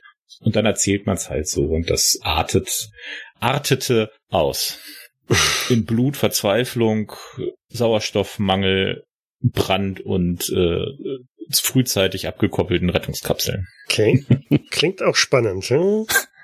Ja, erfordert mündige Spieler. Ich habe es zweimal gespielt, einmal mit einer Gruppe, da hat super funktioniert und einmal mit jemanden, ich glaube, den kennen wir alle, diesen Spielertyp, der glaubt, man kann Rollenspiel gewinnen. Da war es dann nicht ganz so lustig. Ralf, was hast du gespielt? Ja, wie gesagt, Private Eye war dieses Jahr bei mir relativ viel, weil ich halt ein paar Spiele oder ein paar Abenteuer ausprobieren musste für das Abenteuer, was ich gerade für den Abenteuerband, den ich gerade schreibe. Und ansonsten, ich habe, wie gesagt, einmal Kult gespielt, was ich ähm, super gut fand, vor allem weil da der Spielleiter also mit einer der besten Spielleiter war, die ich also bis jetzt erlebt habe. der hat also mit Musik gearbeitet über so eine andere Webseite und sehr, sehr gut geschauspielert. Ich durfte mitten in dem Abenteuer durfte ich durchdrehen und wahnsinnig werden. Das hat mir auch sehr gut gefallen. ähm, ja, und äh, wie gesagt, meine letzte physische Runde war Steam Age, was ich Anfang des Jahres oder Ende letzten Jahres besser gesagt kennengelernt habe und den Autor auch kennengelernt habe und seitdem bin ich mit ihm also in Kontakt jetzt Längere Zeit leider nicht mehr, muss ich mal wieder aufwärmen. Ist also so ein Steampunk, Fantasy, Techno-Rollenspiel, macht aber auch viel Spaß. Und ja, mein eigenes Beronomicon habe ich tatsächlich auch einmal spielen können, weil da habe ich ja das Problem, dass das wegen der Karten, ähm, weil das ja ein auf Karten basierendes Regelwerk hat, das kann ich nicht gut online spielen. Da muss ich mir noch irgendwas einfallen lassen, ob ich das vielleicht mal über irgendeine dieser Sachen wie Tabletop Simulator oder Tabletopia vielleicht mal spielen kann. Genau. Ja, die würden sich da wahrscheinlich am ehesten anbieten, weil du da die Kartensätze genau. äh, schön selber definieren kannst, ja. Ja, und ähm, was noch von der Helgocon übrig geblieben ist, was ich da unheimlich klasse fand, war etwas zu verbergen, was bei System Matters rausgekommen ist. Und zwar ist das wenn man so will, eine Art Cluedo, aber mit sehr viel mehr Rollenspielanteil. Das heißt, jeder hat so seine Geheimnisse, man versucht die zu verbergen, aber eben auch herauszufinden. Aber es geht letztendlich eigentlich mehr um den Spaß dabei. Jeder hat ein düsteres Geheimnis, diese Geheimnisse herauszufinden und dann eben doch nicht als der Täter dazustehen, der also den Mord begangen hat. Das fand ich also auch sehr, sehr gut. Das haben wir ja auf der Helgocon gespielt. Ist vor allem auch ein sehr, sehr einfaches Regelwerk, was also auch sehr leicht und schnell zu erklären ist. Das gefiel mir also richtig gut. Und nächstes Jahr wird es sehr viel mehr, sehr viel Zeug geben, weil ich habe unglaublich viele Crowdfundings dieses Jahr mitgemacht. Das ist Wahnsinn. Warten wir mal ab. Matthias. Ja. Ja. okay, dann soll, soll, ich auch, soll, ich, soll ich für dich aufzählen? Der nächste bitte. nein, nein, nein, nein, nein. Äh, ich habe ich hab ja ein bisschen, bisschen anderen, anderen Kram ja auch noch so gespielt. So ist es ja nicht. Ähm, ich muss mich aber äh, ganz kurz äh, Ralf auch noch mal ganz kurz anschließen, weil äh, etwas zu verbergen hatte ich halt die Ehre auch äh, eben mit Ralf in der entsprechenden Runde zu spielen und äh, das hat mir halt auch sehr, sehr gut gefallen. Zumal das ähm, das Regelsystem, also anders, das, das ganze Spielen auch nicht darauf ausgelegt ist, unbedingt äh, sehr, sehr lange zu laufen, sondern man kann meiner Meinung nach diese Runden also in zwei bis drei Stunden abschließen. Das heißt also, so für einen Abend oder so ist das eigentlich super geeignet. Dann äh, im Rahmen der Helgocon konnte ich dann auch noch äh, Fiasco einmal ausprobieren. Das hat mir auch äh, hat sehr viel Spaß gemacht. Ja, und halt so die, die üblichen Verdächtigen halt, ne? Call of Cthulhu äh, und äh, Delta Green und äh, mein, mein neuer Liebling Epoch. Also das, äh, ja, mit, das mit Sunshine Falls hat, hat mich quasi, äh, ja, gehuckt. Das ist so dieses, das, das System, was, das habe ich mittlerweile ähm, auch noch in einer online Freunde, anderen Freunde-Runde halt quasi einfach mal geleitet. Mhm. Und das ging so locker von der Hand und hat so viel Spaß gemacht. Und äh, ja, jeder, der, der es noch nicht kennt, äh, angucken und spielen. Und, und es kostet ja auch nicht viel. Die PDF. Nein, das ist, das ist unglaublich. Also, was man da für, für was waren es irgendwie 30 Euro oder was, äh, irgendwie, was man da an Büchern bekommt. Also zu jedem, ja, eigentlich im Prinzip zu jedem Szenario, was man sich so überlegen kann, gibt's dann irgendwie schon, ja, so, so ein bisschen Quellenband beziehungsweise Abenteuerbände und ähm, ja, es ist, es ist wirklich ein schönes, schönes Spiel. Und die vorgefertigten Abenteuer kann man auch wirklich so schön runterspielen. Da ist echt ähm, vergleichsweise wenig Aufwand in der Vorbereitung und man hat wirklich viel Spaß dabei. Ja. Ich hatte im Rahmen, ich, ich greife jetzt einfach vor, weil wenn der Lars gleich anfängt, dann äh, ja, wobei die, kommen wir die, zu nichts mehr. Die, die, die Systeme sind gar nicht so viele. Ich habe viel gespielt, okay. aber die Systeme sind überschaubar. Ich bin gerade über meine Liste gegangen. Na gut. Ich nehme euch die Angst. Ich hatte auf der Helgocon äh, das Alien-Rollenspiel geleitet. Hat mir eigentlich auch recht viel Spaß gemacht. Das äh, Regelsystem ist schön passend dazu. Allerdings habe ich die Befürchtung, dass, na gut, es ist halt so, so, so ein typisches Spiel, bei dem eigentlich schon fast klar ist, was passieren wird. Ne? Also am Ende taucht irgendwann dann ein Alien auf und alle sterben. Von daher ist so der ich glaube, Matthias, du hattest auch da mal gesagt, äh, so, es ist nicht so der, der Wiederholungsfaktor halt da drin. Ne? Ja, genau. Also man wird es nicht sehr häufig spielen. Genau, also ja, das ist halt dieses, ist ja Chariot irgendwie heißt das Einstiegsabenteuer, was es ja zum Regelwerk gab. Chariot of Gods. Ja, genau. Ja. Ich frage mich so ein bisschen, was soll denn danach kommen? Weil es ist halt Alien und es ist ein Raumschiff mhm. oder eine Raumstation mit Luftschächten und hm. Außer man weitet es dann eben auf diese Prometheus-Filme noch mit aus, aber der eigentliche Gag ist halt das Alien. Ja, es ist ja auch vor Prometheus alles angesetzt ne, von, von den Settings. Ja. Wobei, wobei dieses Chariot of Gods, dieses Einstiegsabenteuer, das ist ja klar, dieses klassische cineastische bei Alien, das auf One-Shots ausgelegt ist.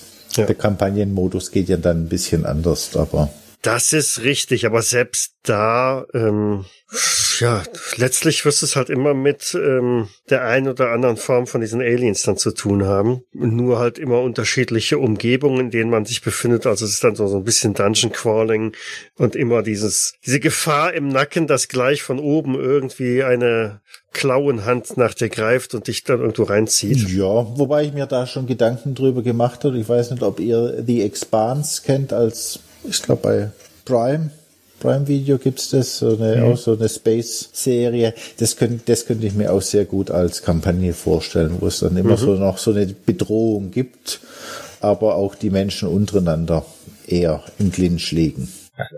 Da gibt's ja auch ein Pen and Paper zu, zu The Expanse. Das hat so gar nicht funktioniert. Regeltechnisch. Das war. Das basiert, glaube ich, auf der Age Engine, oder? Das kann gut sein, ja, aber das funktionierte nicht gut. Ja. Naja, das, das Alien-Ding auf jeden Fall. Ich habe jetzt auch die, da gab's ja dieses Jahr noch eine Erweiterung, äh, auch mit finanziert und geliefert bekommen. Habe ich's geliefert bekommen? Doch, ich habe es geliefert bekommen.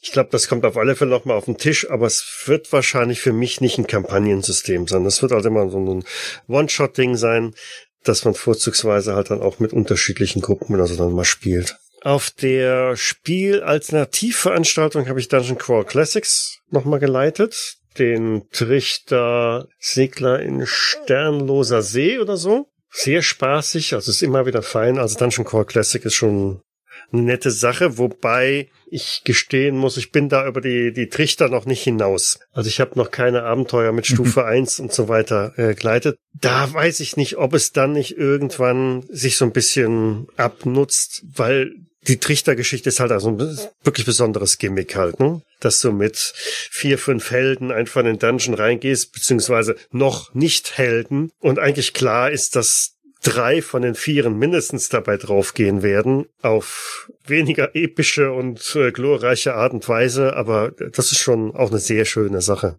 Was habe ich denn noch? Äh, ja, ansonsten habe ich eigentlich hauptsächlich Epoch, Private Eye und Cthulhu geleitet. Das reicht ja auch, aber ähm, Hast du denn auch gespielt das Jahr? Oder nur geleitet? Ich habe auch gespielt, natürlich. Hier äh, hatte ich ja eingangs schon gesagt, die, die unglaubliche Robert Redshirt RPG Show, da bin ich als Spieler dabei gewesen. Dann im Augenblick, haha, ich verliere meine Jungfräulichkeit, ich spiele D&D. Tatsächlich äh, auch da als, als Spieler. Bin ich mal gespannt, wie das werden wird und was dabei rumkommt. Und ich habe auch Solo gespielt bei Frosty. Äh, wieder einmal ein Mittelalter-Setting. Ja, ja. Hm? Das ist auch schon als Podcast raus. Und zwar ist das so, so ein bisschen ein Shakespeare-Szenario. Sehr schönes, sehr schönes Abenteuer. Das hat auch richtig Spaß gemacht. Hm. Stimmt, das habe ich auch schon gehört, ja. Lars. Ja, für die anderen, ihr könnt jetzt einmal kurz äh, eine rauchen gehen. genau, eine rauchen gehen, weil eben. ja, nee, manche Sachen wurden ja schon genannt, Cthulhu und Epoch und Private Eye hier auf dem Kanal. Ähm, dann habe ich das Vergnügen gehabt, mit dem Ralf zusammen Kult zu spielen.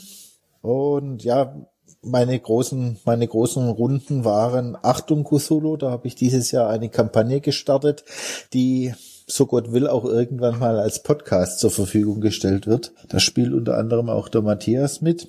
Und ja, Dungeon Crawl Classics habe ich gespielt und mein Hauptsystem dieses Jahr war tatsächlich Star Trek. Das habe ich ganz extensiv gespielt. Da bin ich auch dieses Jahr bei Uhrwerk als Supporter eingestiegen und habe das auch sehr oft auf den verschiedensten Cons angeboten. Das ist einfach so ein Jugendding für mich. Ich bin mit Star Trek groß geworden mit TNG und das ist einfach, irgendwie hat sich das zu meinem Ding entwickelt.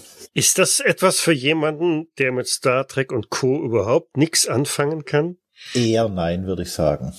Das Spiel ist reiner Fanservice. Ja. Gut. Gut, dann lasse ich die Finger Ja, davon. ja. Es Also, ist, da es gibt's ist, mehr als genug andere Sci-Fi-Systeme und, und Themen, wo man besser reinkommt. ja. Also es ist also von den Regeln auch sehr dafür ausgelegt, dass man im Prinzip die Ideale der Sternenflotte verfolgt. Ja, man muss immer, immer, immer gut sein. Immer. Wobei, dazu muss ich sagen, äh, Modifius hat dieses Jahr ein zweites Regelwerk dazu rausgebracht, das Klingencore Rulebook. Da spielst du jetzt quasi Klingonen. Dann muss er nicht mehr ganz so gut sein. Okay. Aber es ist wirklich definitiv auf Star Trek ausgelegt. Wenn du damit nichts am Hut hast, dann macht es dir auch keinen Spaß. Weil auch dieses Techno-Bubble, was Star Trek ausmacht, dass man einfach mal minutenlangen Monolog über irgendwelche sinnlosen Technologien führt, das, das gehört da einfach auch rein. Eine, zwei Runden Shadowrun. Und was mir auch Spaß gemacht hat, das war Nova von Daniel Skolaris. Habe ich direkt beim Daniel spielen dürfen mal auf einer Online-Con. War auch spannend, mal von einem, der ein Spiel entwickelt hat, das mal, das mal mit ihm zu spielen. Also alles in allem war dieses Jahr bei mir Sci-Fi mehr. Ganz großen Kurs. Genau. Das war schon. Das ging ja schnell. Ja. Aber die, die, die andere Frage kommt ja noch. Ne? Was habt ihr denn euch dieses Jahr zugelegt? Gab es überhaupt so viel zu kaufen im Rollenspielsegment dieses Jahr? Oder ist da auch vieles Corona geschuldet ins Hintertreffen geraten? Also ich glaube, vieles ist tatsächlich nicht gekommen oder zu spät gekommen. Ähm, ich habe dieses Jahr also einige Sachen auch erlebt, dass ich die plötzlich gar nicht mehr wiedergefunden habe, ähm, obwohl die eigentlich im letzten Jahr noch sehr aktiv waren. Zum Beispiel gab es da mal dieses Spiel Arachne, die vor zwei Jahren mal ein Crowdfunding gemacht haben, letztes Jahr noch mal was gemacht haben. Jetzt sind die nirgendwo mehr zu finden. Keine Ahnung warum. Und wie gesagt, ich habe sehr viel dieses Jahr über Crowdfundings halt gemacht. Bin also zum Beispiel in die zweite Welle von Kult eingestiegen. Oh, da hast du viel Geld gelassen. Oh ja, da habe ich wieder 200 Euro gelassen. Das darf ich zugeben, weil meine Frau weiß das schon. Okay, ich wollte gerade mal nachfragen, ob ich da eine Spoilerwarnung reinpacken muss. Sehr geehrte Frau Sandfox, bitte schalten Sie jetzt ab. Obwohl Nee. es ist ja nach Weihnachten, dann kann sie ja den Umschlag gleich wieder wegnehmen. Weißt du? ja, ja, genau. nee, und äh, ein paar Sachen mal wieder bei System Matters gekauft. Also das etwas zu verbergen, das Spire und die Reise durch Daisho. Was ich sehr interessant fand dieses Jahr, das habe ich letzt, das fand wohl letztes Jahr schon mal statt, aber ich habe es nicht mitbekommen, war die Scene Quest bei Kickstarter, wo also tatsächlich Fanscenes ja gecrowdfundet wurden und ähm, wo also ich weiß nicht wie viel hundert Leute sich also da mit ihren eigenen Sachen verwirklicht haben. Auch da habe ich ein paar gekauft. Seltsamerweise sehr viel französisches Zeug, also aus Frankreich, allerdings in englischer Sprache. Zum Beispiel eins, was, was mir jetzt so im Kopf geblieben ist, äh, Green Dawn Mall, wo eine Gruppe von Jugendlichen in eine Mall geht und nicht wieder rauskommt. Und um wieder rauszukommen, müssen sie quasi bis in die tiefsten äh, Bereiche dieser Mall vordringen und das Geheimnis dieser Mall klären. Dann kommen sie wieder raus. Fand ich also sehr interessant. Ist so ein kleines Heftchen, nicht besonders umfangreich und hat mir also äh, einfach von der Beschreibung her und allem sehr gut gefallen. Ende des Jahres bin ich dann, oder das war so eins der letzten Sachen, außer ein paar äh, Brettspiel-Kickstartern, bin ich dann noch auf After the Fall gestoßen, wie man sofort hört, ein deutsches Rollenspiel von King Raccoon Games, die in der Vergangenheit, oh Gott, wie hieß es, Tsukuyumi gemacht haben, also ein asymmetrisches, ja, ein asymmetrisches Konfliktsimulationsspiel, wo man also gegeneinander kämpft, aber jede Partei spielt sich anders und jetzt haben sie in dieser Welt, wo eben der Mond, glaube ich, auf den Planeten runtergestürzt ist oder irgendwie sowas, wo also alle möglichen Fraktionen existieren, haben sie jetzt ein Rollenspiel gemacht und da bin ich also auch mit eingestiegen. Das Einzige, was mir dabei aufgefallen ist, man muss inzwischen aufpassen, weil äh, ich habe also auch mehrere Sachen gecrowdfundet auf Englisch, die jetzt auf Deutsch auch rauskommen. Was ich aber dann erst im Nachhinein erfahren habe. Und das, wenn man also tatsächlich, wenn einem Deutsch lieber ist, dann muss man inzwischen schon mal so ein bisschen aufpassen, ob man sich dann wirklich äh, die englischen Versionen kauft oder ob man dann erstmal abwartet, ob das nicht jemand übernimmt oder eben nicht. Mhm. Aber es ist so ein Wabonk-Spiel. Ja. Ne? Äh, du weißt nicht, wann kommt es, also erst kommt es überhaupt in deutscher Sprache raus? Wann kommt es? Welcher Verlag macht es? Es gibt ja leider im deutschen Rollenspielsektor so ein paar Verlage, äh, ja, ne? da wird man nicht glücklich, weil die es nicht schaffen, das Zeug dann irgendwann auf den Markt zu bringen. Ist immer schwierig. Also ja, ich kenne das Problem.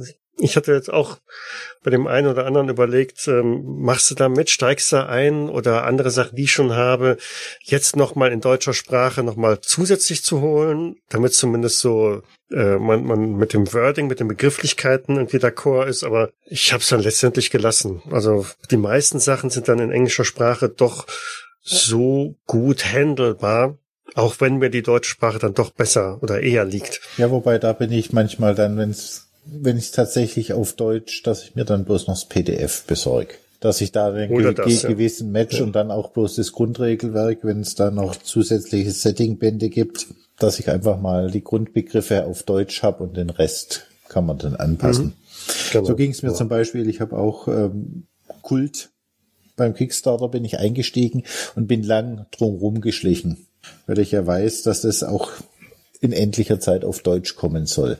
Ja, Aber ja das, ich glaube, das wird bei, bei äh, Touren erscheinen, Touren. wie seinerzeit auch. Ne? Ähm, ja. Aber das ist noch nicht in der Produktionsphase in der Pipeline, dass man da einen Termin nennen könnte. Genau, und das, wär, das war dann für mich ausschlaggebend, auf, äh, auf den Kickstarter zu steigen, weil dann habe ich ein rundum sorglos Paket und habe mal alles dabei. Weil das ist auch die Befürchtung, die ich immer so habe. Ähm, wenn es dann in deutscher Sprache erscheint, ist dann der Hype schon abgeflacht? Äh, interessiert das dann überhaupt noch jemanden? Oder sind es dann einfach nur noch, ja, dann ist es Regalware, Schrankware, ne?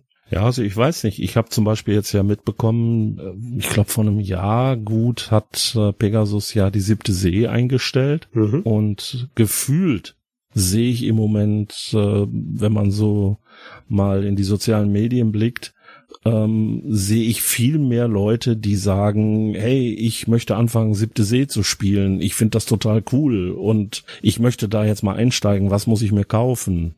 Und da wundere ich mich halt dann doch, dass die das wohl irgendwie nicht wirklich an den Markt gebracht haben. Das hat mich doch sehr gewundert. Ja, das ist zeitversetzt. Dann, ne? Ja, und andererseits, ähm, ich weiß eben über Verbindungen, wo ich mit einigen Leuten gesprochen habe, die sich eben beispielsweise um Spiele bemüht haben, wie Delta Green oder äh, Unknown Armies, dass äh, diese Sachen teilweise schon nach Deutschland verkauft sind. Aber die sind, wie alt ist Delta Green jetzt in der neuen Fassung? Drei Jahre? So in der ich Drehe? Glaub, 2018. Zwei ja, also Jahre, zwei Jahre. Ja. Und ähm, man hat noch nicht mal gehört, wer es ist. Also wer es jetzt hat, wer es rausbringen wird. Ich glaube halt einfach, äh, wenn man das mit betrachtet, dann sage ich mir auch oft genug, ja komm, ich nehme das jetzt in Kauf, ich kaufe das jetzt in der englischen Fassung, haben vielleicht ein, zwei Leute Probleme mit, da muss ich ein bisschen helfen, aber ansonsten kann ich aber auf jeden Fall das Material komplett bekommen, weil wie viele Sachen sind dann auch schon einfach, ja, mitten in der Reihe sozusagen versandet. Ja, bleiben wir mal bei Siebte See. Da ist ja bei weitem nicht alles auf Deutsch rausgekommen. Richtig, ja. Ich denke, Siebte See hat auch den Hype jetzt einfach, weil es überall diese, diese Ramschware in Anführungszeichen es gab, die, die Super Bundles. Ist das vielleicht auch einfach ähm, wieder in die in das Bewusstsein der Leute gekommen und die haben, und da gibt's den einen oder anderen, der das auf den sozialen Medien natürlich auch geschickt vorstellt und da kommt die Werbung vielleicht auch jetzt ein bisschen her und der Hype. Ja. Aber es ist auch deutlich zeitversetzt, ne? weil siebte See wurde ja schon in den Kontüten und als, als Goodie vor ein oder zwei Jahren überall mit reingepackt. Ne? Ja, aber aus irgendeinem Grund sind die Leute da jetzt drauf angesprungen. Also man sieht's jetzt äh, immer wieder mal. Ich habe es ja auch mal gespielt. Ich bin da nicht so richtig warm mit geworden. Ich fand den Hintergrund toll, aber die Regeln interessant. ja, aber das, ist, dazu muss, äh, Ralf, da gibt's, ähm, ich kann dir den Link mal schicken. Es gibt so ein Starter-Paket, wo der John Wick mit mit, mit Spielern, die, die quasi aus der D&D-Ecke kommen, wo er da quasi nochmal so ein Einstiegspanel macht und denen dann nach und nach die Regeln erklärt. Erst da sind mir manche Regeln erst klar geworden, wie das gedacht ist, was aus dem Grundregelwerk nicht so ganz rauszulesen ist. Hm. Ja, so bei mir war es, es war, ich fand es schwierig, vor allem dann eben immer so ähm, dieses, dieses erzählerische Moment damit reinzubringen und die Spieler können ja selber entscheiden, welche Aktionen ihnen gelingen und welche nicht. Die haben eine gewisse Anzahl von Erfolgen und dann können sie einfach äh, sozusagen irgendwelche Sachen damit abarbeiten. Fand ich ein bisschen gewöhnungsbedürftig, aber die Welt ist schon schön. Matthias oder Matthias. Muss da schon präzise werden. ja, genau. ja, pass auf, wir machen das ganz, ganz schnell. Äh, ich habe gar nichts gekauft. Toll, oder? Oh, sehr sparsam.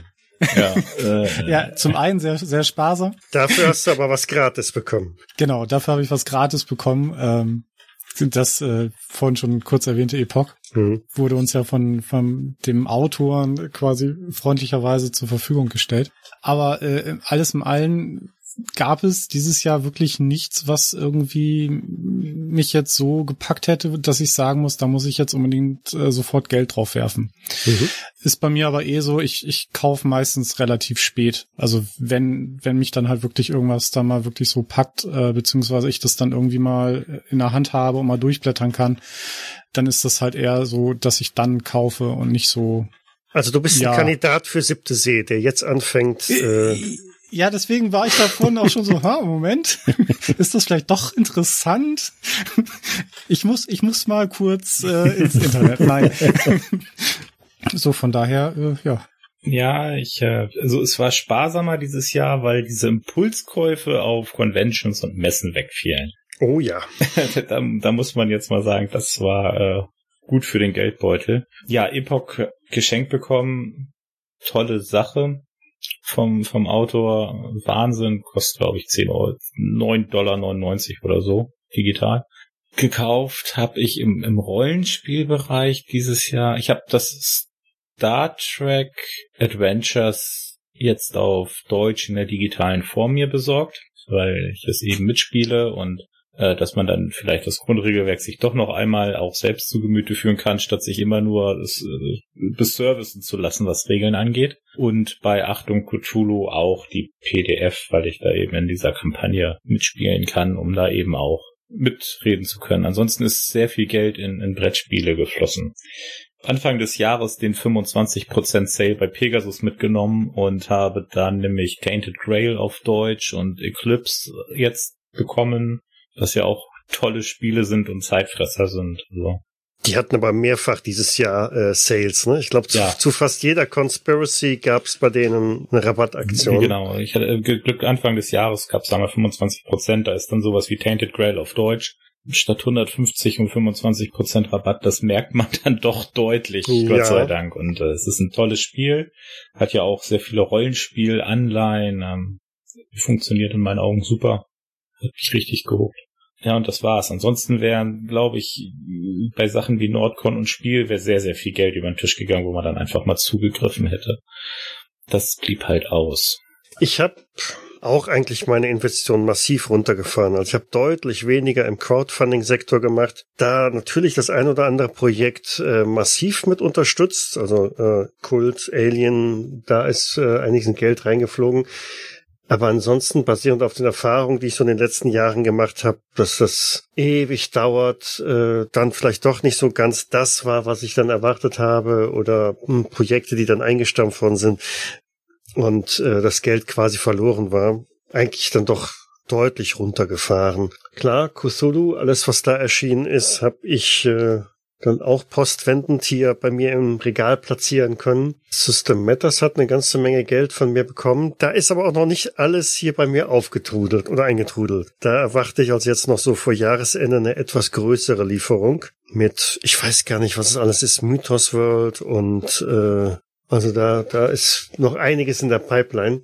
D&D auf Deutsch habe ich äh, jetzt angefangen, so das ein oder andere Berg da noch dazu zu holen. Allerdings auch mit der Frage, ob ich das jemals dann großartig nutzen werde, aber es macht sich eigentlich schick im Regal. Wenn irgendjemand hierher kommt und sagt, hast du auch D&D, kann ich jetzt wenigstens noch sagen, ja, da, da.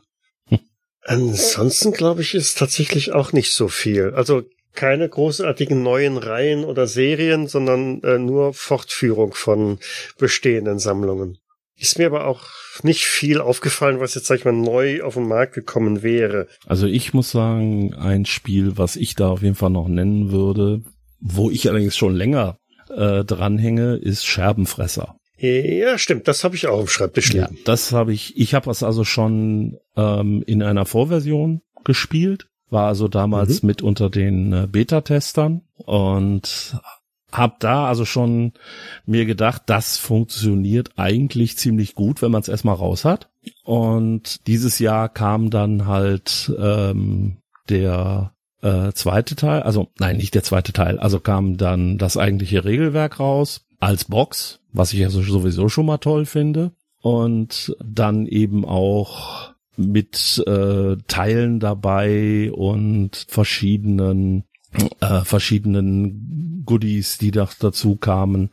Das Ganze eben als sehr düsteres Spiel, als Erzählspiel zu betrachten, wo man eben in einer vorgegebenen Welt, die aber wirklich nur für jedes Abenteuer dann neu beschrieben wird, dann in einem ganz kurzen Absatz, wo nur so ein paar Sachen drinstehen und darauf basierend entwickelt man seine Charaktere und erzählt also eine Horrorgeschichte, bei der es darum geht, am Ende entweder zu überleben oder vom Scherbenfresser, das ist also quasi das, was einen schon mal angegriffen hat, ähm, am Ende vollends erwischt zu werden.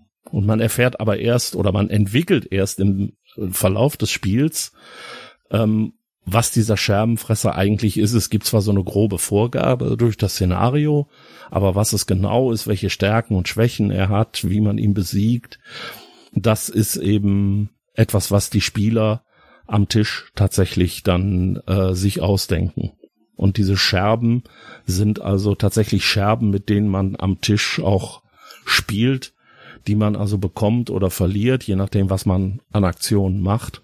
Und man muss am Ende eben noch Scherben überhaben, um das Ganze zu überleben. Fand ich also ein sehr, sehr schönes Spiel, äh, das mich also zumindest sehr geflasht hat. Ist, ist eigentlich ganz, ganz nett, weil er auch produziert halt, ne? Der hat auch tatsächlich ja. äh, Scherben aus äh, so ein Kunststoff oder Metall. Ich weiß es nicht genau, was es ist. Man hätte auch einfach nur irgendwelche Bennys, Chips, Coins oder sonst was nehmen können, aber es sind tatsächlich so Scherbenfragmente. Ja, genau, die ja dann noch, noch diese Optik eines, eines zerbrochenen Spiegels haben mit einem, mit einem Spiegel. Ja. Ja, da habe ich jetzt das große Vergnügen mit dem Gianni in den nächsten Tagen eine Runde zu spielen. Da freue ich mich sehr drüber, ja. Ist ja dann auch wie Epoch. Das sind so, so gruselige Erzählrollenspiele gehen halt immer und da es ja schon um 15 Uhr stockdunkel ist hier, kann man auch um 16 Uhr loslegen auf einem Samstag. Lars? Ja. Ich habe jetzt ein absolutes schlechtes Gewissen, weil ich war weder sparsam noch bescheiden, wie ihr das alles so beschreibt. Das ist völlig okay. Für die Zuhörer, also wir starten gleich den Abspann. ja, nee, es war, war sicher auch der ein oder andere Frustkauf dabei, aber so wie, wie der Michael im Prinzip auch alles, was Pegasus zum Thema Cthulhu rausgebracht hat, das ist einfach der Sammler in mir. Und so ging es mir im Prinzip auch mit Star Trek. Da habe ich jetzt auch meine Sammlung vervollständigt. Ich habe so manche Sachen noch aus zweiter Hand nachgekauft, Settingbände und Würfel und ja, alles, was zum Thema Star Trek gibt von Modifius. Ich bin, glaube ich, da auch vollständig. Aber ich habe auch einige Kickstarter mitgemacht, zum Beispiel, oder Crowdfundings. Oder eigentlich müsste man ja Crowdfunding sagen, weil es ist ja nicht mehr alles Kickstarter. Da ist nämlich so bei Kult habe ich ja schon erwähnt, aber auch bei Uhrwerk RuneQuest, da war ich mit dabei. Dann Swiland, das ist ein Wikinger-Setting für D&D. Also da habe ich im Prinzip den Settingband auch schon bekommen. Das Abenteuer soll nächstes Jahr kommen. ist auch eine, eigentlich eine sehr schöne Welt, wo dann im Prinzip die ganzen nordischen Götter mit, mit eine Rolle spielen. Was ich auch viel gekauft habe, das ist dann weniger Kosten, sondern mehr Masse sind die ganzen Bundle of Holdings, wo ich immer mal wieder zugeschlagen habe. Zum Beispiel Cthulhu Invictus, das Gesamtsetting, das ist Cthulhu eben zur Zeit der Römer und, und auch Conan. Also das ist im Prinzip äh, das gleiche Regel, Regelsetting wie Star Trek Adventures 2D20 von Modifius, einfach in der Robert E. Howard Welt. Ja, dann habe ich meine Uhrwerkpunkte durch mein Supporting umgesetzt und mir das Coriolis Regelwerk schicken lassen oder schenken lassen von Uhrwerk. Epoch habe ich bekommen, auch geschenkt. Was mich geärgert hat, dass ich damals nicht am, am Crowdfunding teilgenommen hat, das war Wesen. Das habe ich mir dann quasi von einem gekauft, dem es nicht gefallen habe, habe ich ihm dann sein Crowdfunding abgekauft. Das ist auch ein Mutant Year Zero Engine. Das spielt so im 18. Jahrhundert. Äh, man spielt so äh, Ermittler in Skandinavien, die einen gewissen Blick für Wesen, also Wesen haben. Und das ist so, es spielt so im Prinzip der, der Konflikt zwischen Neuzeit und traditionellen Wesen, die man früher wie die Fäden gefüttert hat äh, oder in eine Schale Milch hingestellt, die werden jetzt durch die Industrialisierung verärgert und man, im Prinzip ist, spielt man in der Gruppe, muss man rausfinden, warum die verärgert sind und wie man sie dann wieder besänftigen kann. Und da gibt es natürlich mehrere sanfte Wesen, aber es gibt aber auch böse. Das ist, was hinter dem Wesen steckt. Ist das dann auch eher so ein, ein Mythos? Das ist so, äh, so ein My Mythos-Horror-Umfeld, also auch sehr dunkel, also skandinavisch mhm. dunkel. Ja. Genau. Und blutig. Ja, wobei ich, ich gelesen habe, dass es geht eher so drum, eher um die Konfliktlösung und nicht so kampforientiert, aber. Das ist ja wie bei Cthulhu, ne? Du kannst gegen äh, die älteren Wesen kämpfen. Du sollst es aber nicht, genau. Ja. Und ja, wo ich auch noch zugeschlagen habe aus Sammler und Nostalgie Punkten, beziehungsweise jetzt läuft ja gerade die The Mandalorian auf Disney Plus, ist im Prinzip bei Ulysses nochmal, die verkaufen ja gerade die Star Wars Geschichten ab. Da habe ich dann im Prinzip auch den ein oder anderen Band, der mir noch gefehlt hat, vervollständigt. Und ja, last but not least, ich habe ich habe es versucht und bin kurzfristig fast dran verzweifelt. Ich habe was bei Prometheus bestellt, den Traveler Mega Pack. Hab's dann relativ schnell bereut, weil die Kommunikation tatsächlich so ist, wie es viele schreiben. Sie ist katastrophal. Ähm, aber schließlich und endlich habe ich es auch bekommen. Und mir geht es da nicht drum, Traveler spielen zu wollen. Ich will das eher so als Ideen- und Kampagnensteinbruch für meine Star Trek und anderen Science-Fiction-Systeme nutzen. Ja, und dann ja, Mythos World natürlich noch bei, bei System Matters. Und, und das war wirklich ein, also um gegen Depressionen zu kaufen, das neue, die neue D&D-Kampagne Rhyme of the Frost Maiden. Das war's dann, glaube ich, auch schon. Und zwei Regale bei Ikea. Ja, ich habe ich, ich hab ja mein Büro unterm Dach. Ich habe meine Bücher alle in der Dachschräge. Das ist da, da stapelt sich's auch schön. Du brauchst keine Regale. Okay. Ja, und was war das Rollenspiel des Jahres dabei? Also wenn man auf 2020 in ein paar Jahren zurückblickt, was bleibt dann in Erinnerung? Abgesehen von Corona. Also für mich ganz klar Star Trek. Ich bleib bei meiner Empfehlung Scherbenfresser. Ja, für mich ist, ist Kult das, äh, das System, was ich jedem, der sich, der sich bereit ist, darauf einzulassen, empfehlen kann. Ja, für mich ist es Epoch. Habe ich jetzt nicht anders erwartet, irgendwie. Entschuldigung. Und für dich, Michael? Ähm, für mich eigentlich auch Epoch. Also jetzt wirklich nur Fokus auf 2020 gelegt, ähm, dann ist es Epoch. Ja, okay, Fokus 2020 ist Epoch, ja. Kult, Kult zählt ja nicht, das ist ja schon ein bisschen länger hier, aber. Ja, Epoch aber auch. Epoch ist auch schon was älter. Ja, das, Genau. stimmt, das stimmt. Das, äh, ich Aber die Entdeckung für dich. die halt, Entdeckung, ne? Wenn du die sagst, Entdeckung dieses Jahres ist für mich Epoch BR, weil das einfach super funktioniert hat. Da passte so vieles zusammen. Ja, Bei Epoch weiß ich noch, das war das erste Rollenspiel, was meine bestehende Rollenspielrunde gespielt hat, zusammen mit meinem Sohn. Und mh, bei Epoch geht's ja dann auch darum, selber zu überleben und eventuell auch mal einen anderen zu opfern, gerade am Ende. Und das Ende des Spiels war also, dass mein Sohn und ich gemeinsam mit einem Boot fliehen wollten, aber das Boot hätte uns nicht beide halten können. Und dann wurde ich über Bord geworfen und ersäuft. Und mein Sohn saß da grinsend am Tisch und amüsierte sich köstlich und meine Mitspieler, was? Weil Das hat, der hat dich umgebracht.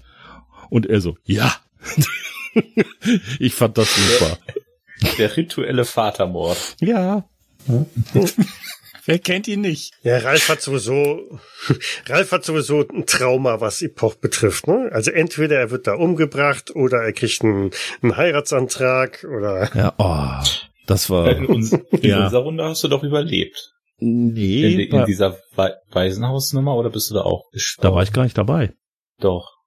Ja, wir glaub, haben, wir haben zusammen Waisenhaus- das Waisenhaus gespielt. Ne? Ja, ja, Da, wo ja, ich so ja. fürchte- Da, das war die Geschichte mit dem Wo ich so Heiratsantrag. fürchterlich, war wo ich so fürchterlich verkackt habe. Boah, was war ich, was war ich schlecht an dem Abend. Das sagst du jetzt. Das Ah. sagst du jetzt, ja. Ja, war ich-. Ich fand mich grauenvoll. Ich fand mich echt schlimm an dem Abend. Ich hatte auch einen dicken Kopf und ich, ich konnte nicht irgendwie nicht und äh, da gesteht mir die, eine Frau ihre Liebe und ich äh, sage dann irgendwas. ja, ja, ist Du okay, klopfst geh. auf die Schulter. so Ja, ja. Kopf. Tö, tö, tö, tö, äh, geh mal raus. geh spielen. Oh, Toi, toi, toi. mein Gott, war ich gut, ey. Ja, aber egal. Nee, Spaß hat's gemacht, so, aber ich fand mich also wirklich grandios mies. Aber das habe ich überlebt. Bin ich da nicht am Ende umgekommen? Ich meine, es sind am Ende wirklich alle gestorben. Also ob's alle Ich mein- waren, weiß ich nicht. Aber ich, Ich, meine, ich meine, ich meine, es endete damit, dass man noch mal an dieser Tankstelle vorbeifährt und der Tankwart irgendwie mit leuchtenden Augen irgendeinem hinterher guckt. Also mein Charakter war es nicht, der war ja feuerbesessen. ich, ich kann es jetzt auch nicht mehr genau sagen, weil ich das jetzt auch ja schon äh, zweimal geleitet habe und die Runde haben wir halt nicht aufgezeichnet. Ich weiß auch nicht, weil ich meine, also äh, irgendjemand ist rausgekommen, aber keine Ahnung. Ich weiß es nicht mehr. Man wird alt. Ja. Da haben wir uns auch so schön verrannt mit wer ist der Bösewicht. Ach, das war toll. da, ich kann mir nur vorstellen, dass du da irgendwie mit den Händen über dem Kopf gesessen hast und gesagt hast, wie kann man das nicht sehen? das ist, das ist doch normal. Du, du willst nicht wissen, wie viele Bissspuren ich hier in meinem Schreibtisch habe. Das Nee, ist, Ja. ja, lasst uns mal langsam zum Ende kommen. Vielleicht noch ein Blick auf äh, Ausblick auf 2021. Das kann nur besser werden. ist, Das ist, das ist sehr schön, ja. genau, es kann eigentlich nur besser werden, aber äh, man sollte sowas nicht ähm, beschreien. das ist ne? auch wieder richtig. Also von daher, ähm, wir hoffen, dass es alles besser wird, aber wir sehen das ganz gefasst. Was macht man nächstes Jahr? Viel online spielen. Wahrscheinlich immer noch. Aber hoffentlich auch wieder einige Tischrunden, einige Conventions besuchen. Ja, ja, aber ich denke, habe ich ja vorhin schon mal gesagt, ich denke, das wird, es wird schwer werden. Also mal so eine Runde, ich sag jetzt einfach mal unter Freunden, das wird man mit Sicherheit machen können. Aber tatsächlich größere Veranstaltungen muss man, glaube ich, erstmal abwarten, ähm, was da passiert, wie das jetzt auch äh, alles sich weiterentwickelt. Also ich persönlich rechne damit, dass ich so einzelne Runden tatsächlich live spielen werde, aber eben auch vieles sich tatsächlich wieder ähm, in den Online-Bereich verschieben wird. Wo finden wir denn nächstes Jahr Abenteuer von dir? Von mir. Ja. Ähm, ja, also definitiv wird dann, wie gesagt, Private Eye von mir äh, ein neuer Abenteuerband kommen, besser gesagt ein Kampagnenband.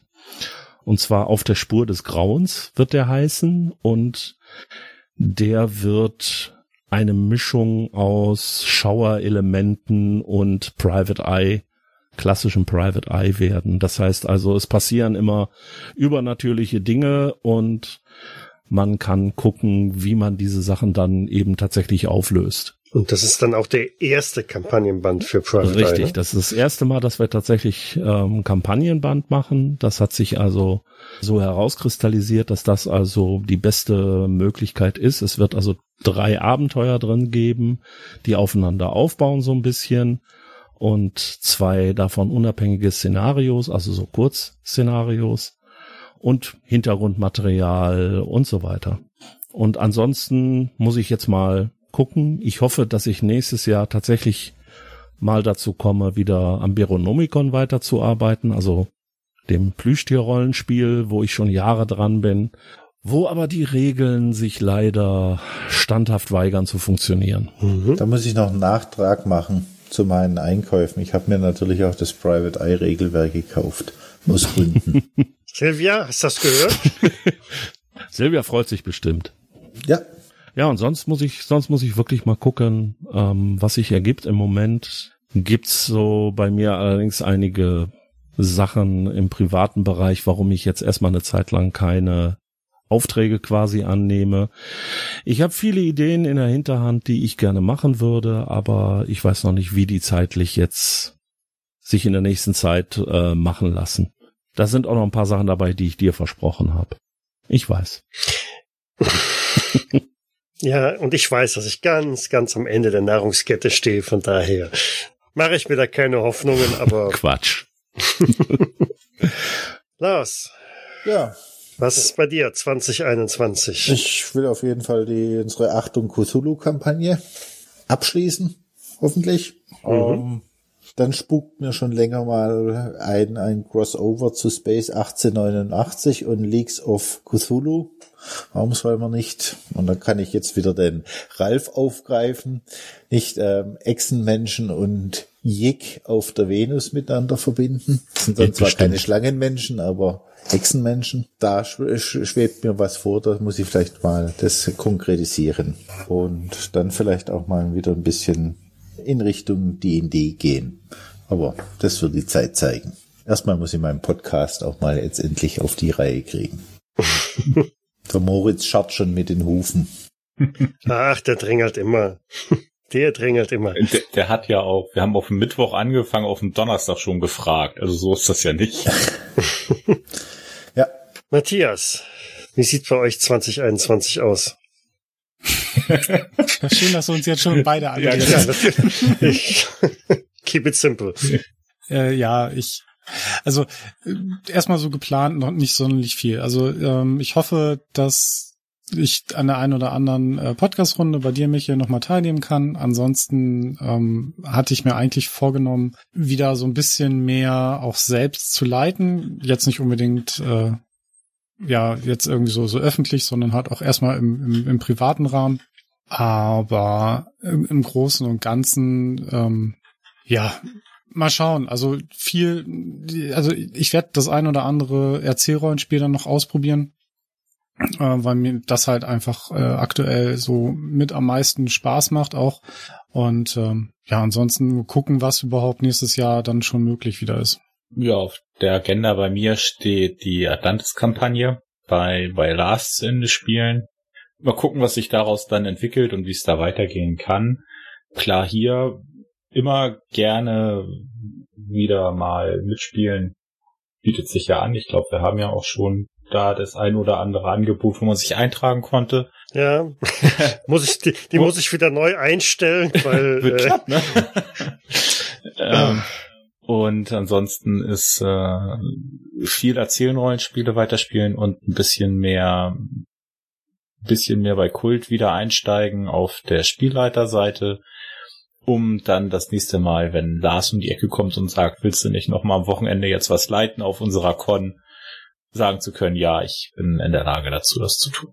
also da da kann ich schon mal spoilern, es wird Anfang nächsten Jahres eine weitere Con geben. Ja, genau, dass man dann dann auch anbieten kann. Ja.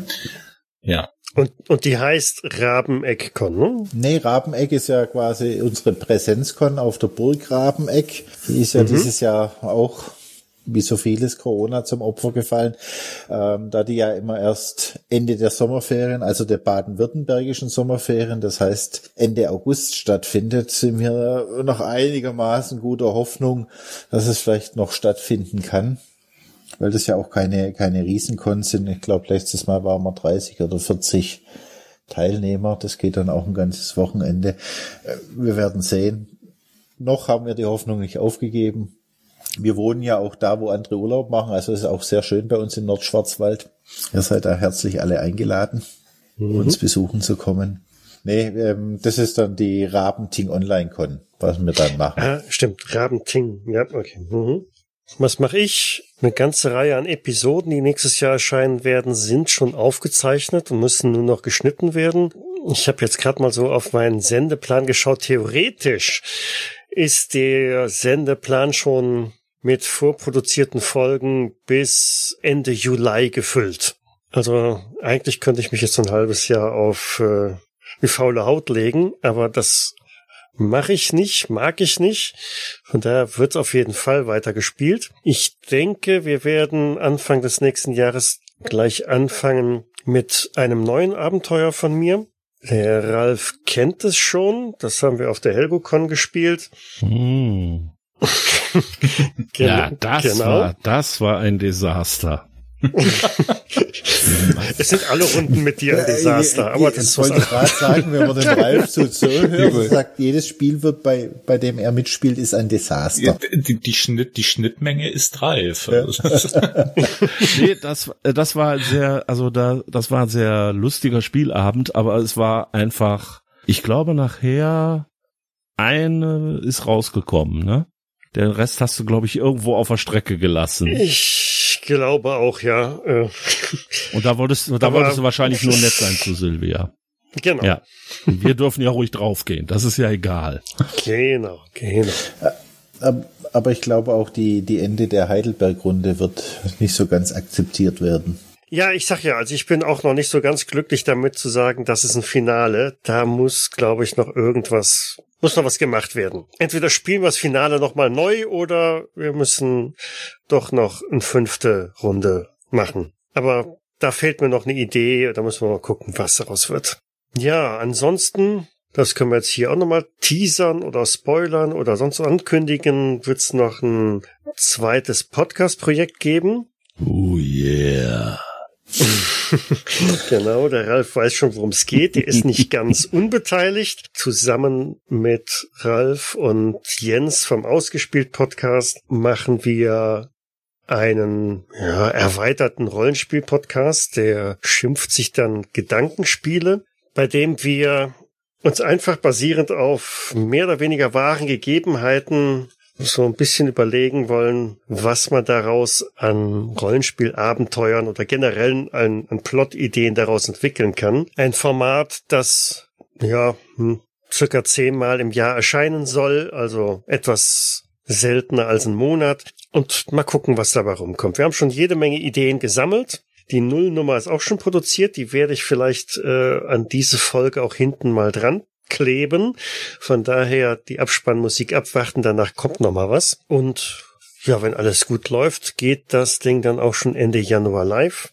Die Webseite existiert schon. Ich glaube, das wird eine lustige Geschichte. Mal schauen. Vielleicht findet sich ja auch der ein oder andere von euch irgendwann mal als Gast in dieser Sendung dann wieder. Wenn nicht, freue ich mich natürlich über jeden, der in den klassischen Rollenspielrunden mit dabei ist. Da werden es auch wieder einige geben. Und von daher hoffe ich, dass zumindest was diese Projekte betrifft, 2021 weitergeht wie bisher. Mit, ja, in diesem Jahr waren es sogar 29 Episoden, die live gegangen sind. Insofern eigentlich alles ganz gut.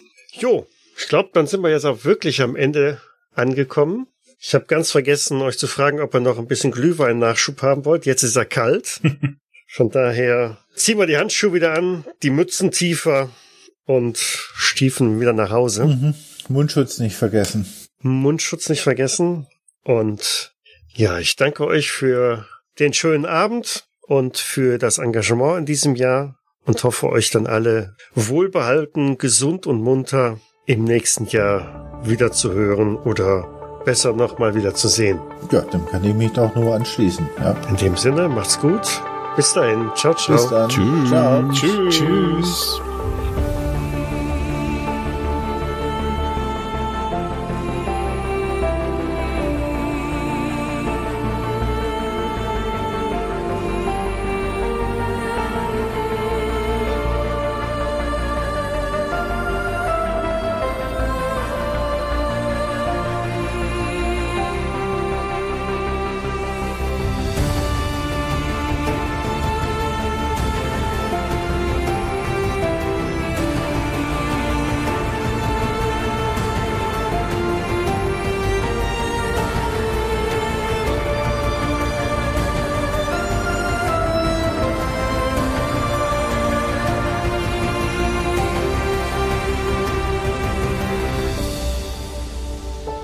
Ich habe da noch diesen Artikel gelesen, den, den wollte ich euch auch noch mal schicken. Da drüben, da war doch in, in äh, Süddingenskirchen, da hat man ja jetzt so ein äh, Ding ausgegraben. Also ja, mit, der- mit, mit, mit, den, mit, den, mit den komischen Schwertern und äh, dieser Rüstung, ja, also die ja aus Meteoriten oder so irgendwie und War, war das nicht, war das nicht noch irgendwas mit einem Schiff? Ich habe da irgendwas gelesen mit einem Schiff, das da noch dabei war. Nee, nee, nee, nee, das, das ist äh, 200 Jahre davor gewesen, glaube ich.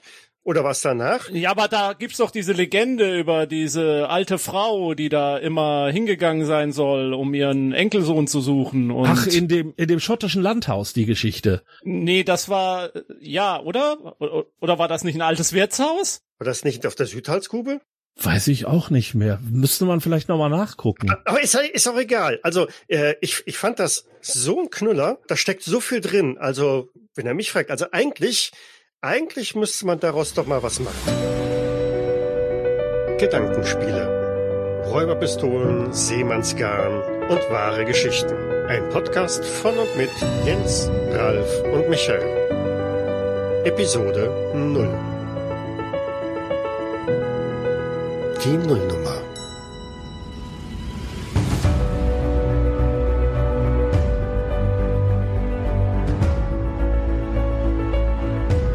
Herzlich willkommen zu Gedankenspiele, einem Podcast mit Räuberpistolen, Seemannsgarn und wahren Geschichten und was man daraus alles machen kann. Ich bin Michael Ich bin Ralf. Und ich bin Jens. und zusammen bringen wir ein paar alternative Fakten auf den Tisch. Wer uns jetzt an den Stimmen noch nicht erkannt hat, wer sind wir? Ja, mein Name ist Ralf Sandfuchs. Ich bin vielleicht einigen Leuten bekannt als Podcaster von Sandfox Labert und anderen Sachen und habe außerdem in der Vergangenheit für alle Rollenspielsysteme geschrieben, die sich nicht schnell genug retten konnten. Ja, ich bin Jens. Ich habe noch nie was geschrieben, aber ich habe sehr viel geredet bei Ausgespielt. Und das mache ich seit, äh, ich will gar nicht wissen, wie lange, ist viel zu lange schon. Und äh, jetzt noch ein Podcast. Und mein Name ist Michael. Ich mache einen Rollenspiel-Let's Play-Podcast, betreibe einen kleinen Blog auf jägers.net und ja, bin irgendwie auf eine ziemlich doofe Idee hier gekommen. Und wie es halt so ist mit doofen Ideen, man sucht sich noch zwei weitere doofe und schon gründet man einen Verein oder einen Podcast. Verein gründen, ja, das ist wäre vielleicht noch besser gewesen. Doofe Fake News Deutschland. genau. Mhm. Was haben wir vor? Was wollen wir machen? Also, die Grundidee war, man stößt ja bei der Literatur von diversen Portalen oder beim Lauschen von anderen Podcasts, es soll ja solche geben, auf irgendwelche Ereignisse, die sich wahrscheinlich tatsächlich zugetragen haben auf äh, der Welt oder in unserem Universum. Und da ergeben sich dann immer solche Gedankenblitze, Gedankensprünge, wo man dann sagt, hm, da müsste man doch irgendwie eine Geschichte draus basteln können. Da müsste man doch ein Rollenspielabenteuer draus kreieren können. Also Inspiration gibt's da genug und irgendwas ist auf jeden Fall passiert, aber meistens weiß man ja nicht so hundertprozentig genau, was passiert ist. Und wenn dann sozusagen auch noch Lücken in der Geschichte sind, in die man sich rein fabulieren und fantasieren kann, dann hat man ja eigentlich schon quasi den Aufhänger für einen Plot. Ja, wobei, das würde ich nicht ganz so unterschreiben, weil es gibt da draußen immer Leute, die genau wissen, was passiert ist. Und zwar ganz genau. Nur gibt es noch ganz andere Leute, die wissen auch ganz genau, was passiert ist und es war was ganz anderes. Ja, es gibt sehr viele Leute, die glauben zu wissen, ja, sie glauben zu wissen. Und jeder von uns wird wahrscheinlich eine dieser Positionen übernehmen. Jeder von uns glaubt irgendetwas zu wissen und zu der ein oder anderen Begebenheit dann auch seine alternativen Fakten beizutragen. Und auf diese Weise möchten wir dann versuchen, ein paar Ideen an den Mann zu bringen oder an die Frau, woraus man dann ein, eine schöne Geschichte produzieren kann. Mhm. Genau. Und warum machen wir das? Weil es letztendlich zu viele Ideen da draußen gibt und wir die irgendwie kanalisieren müssen. Ja, und weil uns langweilig ist wohl offensichtlich. Ja, da, das kommt noch dazu. vor allem genau, und wir auch schon gelernt haben. und vor allem, da wir gelernt haben, dass der Jens nicht schreiben kann. Ja, eben. Der Ralf zu viele andere Schreibprojekte hat und ich. Der Michael noch nicht genügend Podcasts zusammenschneiden muss. Ja, genau. Mhm. Also ähm, a match made in heaven oder so. Oder in Hell. Das mögen unsere Zuhörer später entscheiden. Mal, mal gucken, ob die Themen, die folgenden, uns sowohl in Himmel als auch Hölle führen und alles dazwischen. Hm, davon gehe ich aus. Jetzt hatten wir im, im Vorgespräch, ähm, äh, als wir darüber geplaudert haben, Jens, kamst du direkt damit um die Ecke, naja, wenn man solche Sachen macht, letztendlich landet man doch immer irgendwie im Cthulhu-Mythos. Irgendwie ist dann jede, jedes merkwürdige Ereignis doch garantiert eine Verschwörungstheorie von irgendwelchen Kultisten oder äußeren und älteren Wesen, die sich auf diese Erde niedergelassen haben. Machen wir also nur Zeugs für Cthulhu? Naja, das Problem ist halt, der Cthulhu-Mythos an sich ist ja eine einzige gigantische Verschwörungsgeschichte. Die Verschwörung lautet halt, die Welt ist ganz anders als so, wie, wie wir sie sehen und unsere Rolle in der Welt ist eine ganz andere als die, an die wir glauben. Und deswegen fügt sich natürlich auch jede Verschwörung ja, fast problemlos in den Mythos hinein. Und ich würde halt, oder nein, nicht nur ich, das kann ich ja vorwegnehmen, wir plädieren dafür, dass wir natürlich mehr sein wollen als nur, äh, und daraus könnte man ja irgendeinen Kult machen. Ich denke auch vor allem, dass viele Geschichten sich eben auch dafür anbieten, mal wirklich ich sag mal, über den Cthulhu-Tellerrand hinauszublicken ja. und einfach mal in eine ganz andere Richtung zu laufen.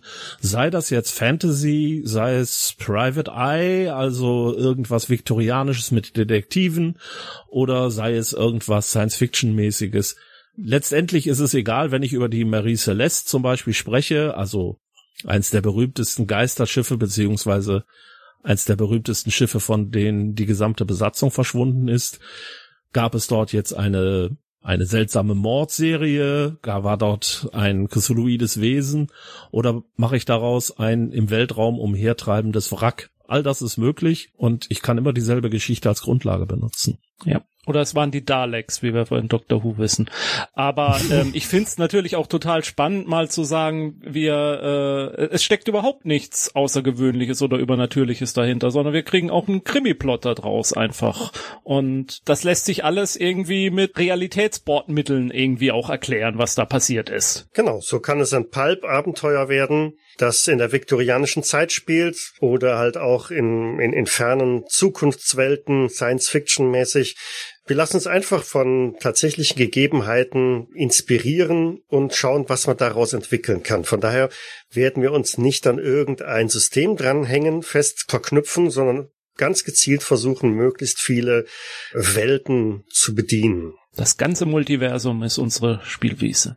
Genau. Wie soll dann eine solche Podcast-Folge ablaufen? Werden wir nur wild rumspekulieren, fabulieren und ja, unsere Gedanken laufen lassen? Nein, jeder von uns wird sich immer eines Ereignisses annehmen und dazu ein bisschen recherchieren, die Fakten zusammensammeln, vielleicht auch einige der Erklärungsversuche, die wir in der Vergangenheit schon erlebt haben, dazu bringen und letztendlich das sozusagen als die Spielwiese präsentieren, auf der dann wir alle drei ein wenig herumspinnen können. Ja, genau. Wir wollen auch wirklich versuchen, damit diese Sendung auch einen Informationscharakter hat, darzustellen. Wir sind auch ein Bildungspodcast. Genau, wir ja. werden auch gefördert von der Bundesregierung. Wir ähm, haben einen ähm, Bildungsauftrag. Vom Deep State der Bundesregierung. Vom Deep State, ja. Das gleitet hier langsam in äh, Richtung ab. Äh, wo kann ich hier noch aussteigen? Ähm, Nein, wir wollen auch einfach versuchen, Fakten von Fiktion zu trennen, so dass auch klar ist, äh, das, was wir bisher erzählt haben, ist zumindest relativ wahrscheinlich und durch Messen, Prüfen, äh, Nachschauen belegt. Und ab diesem Teil fängt jetzt dann aber auch ganz klar das äh, hemmungslose Fabulieren an. Genau. Okay, und ab wann gibt es uns?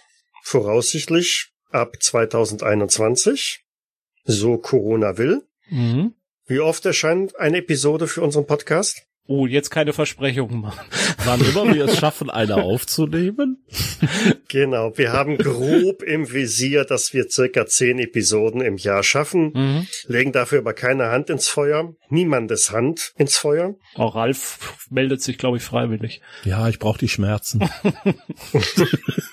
Und wenn alles gut läuft, ist damit ab Januar zu rechnen. Mhm. Ja, bleibt nur die Frage, wo findet man das Ganze dann? Im Internet? Im Internet? In diesem ominösen, angeblichen virtuellen Netz? In diesem Neuland. Ich glaube da ja nicht dran. Nein, nein, das wird sich auch nicht durchsetzen. Ja. Vielleicht sollten wir dazu mal eine Sendung machen, ob das wirklich real ist oder nicht und welche Ideen uns dazu kommen. Ja, du so- solltest die blaue Pille nehmen. Entschuldigung. Nein, aber äh, tatsächlich, äh, um da nochmal Ralf zu retten, es könnte tatsächlich ein Thema sein, könnte ein groß angelegter Hack sein, irgendwas mit Wahlmaschinen, die gehackt wurden und was dahinter steckt oder so. Und kann man so einen Plot jetzt irgendwie auf eine Fantasy-Handlung umstellen? Warum nicht? Das könnte ein Thema in diesem Podcast sein. Die großen Wahlen im Aventurien. Ja, warum nicht? Bürgermeisterwahl manipuliert. Ja, ja. Genau. In Wahrheit habe ich gewonnen. Hm. Ich mit der komischen orangenen Tolle. Er hat sie sich ja extra für die Wahl gefärbt. Das kann doch nicht umsonst gewesen sein. Gut, wer jetzt noch dabei ist und mehr davon hören möchte, sollte sich in dieses Internet begeben und in einem Browser seiner Wahl gedankenspiele-podcast.de eingeben und hat gute Chancen, dann auf einer sogenannten Webseite zu landen, wo weitere Informationen und auch die einzelnen Episoden dann erscheinen werden.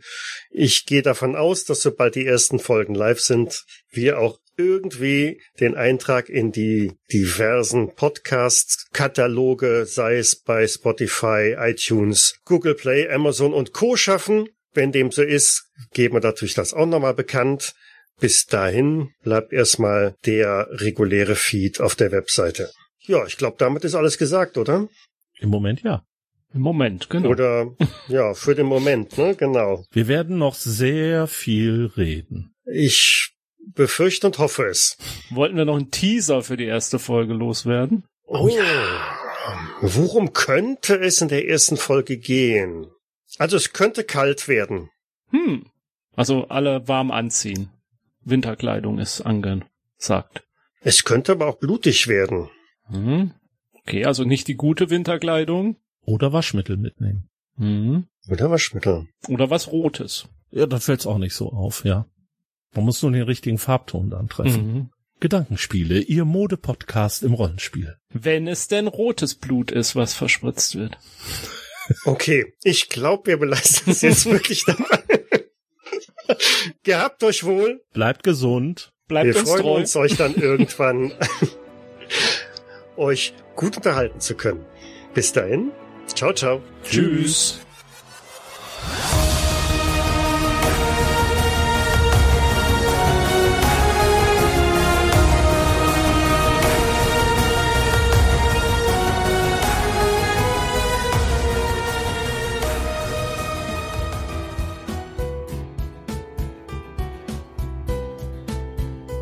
Hallo zu unserem Actual Play von Achtung Cthulhu.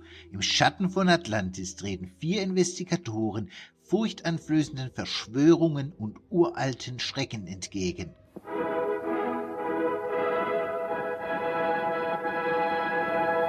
Im März 1938 hörte Österreich auf, als Staat zu existieren.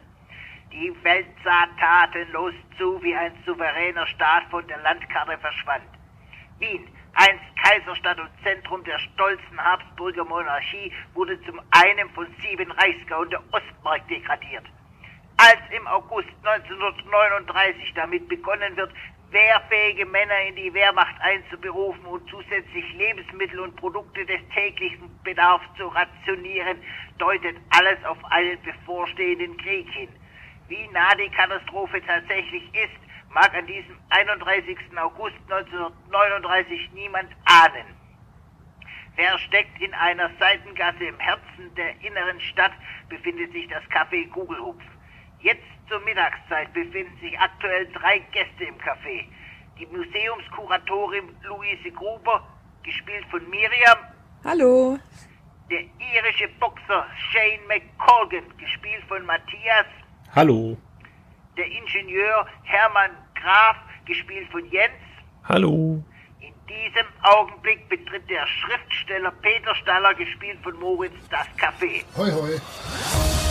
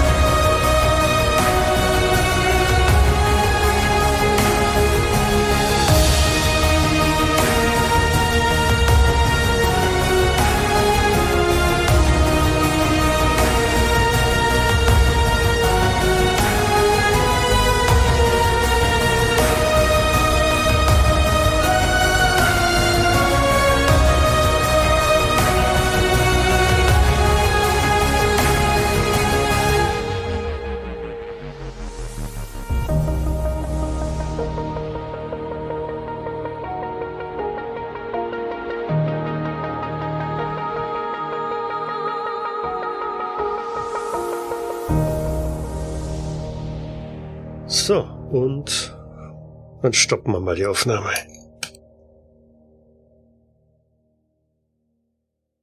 Dies war eine Jägersnet-Produktion aus dem Jahre 2020.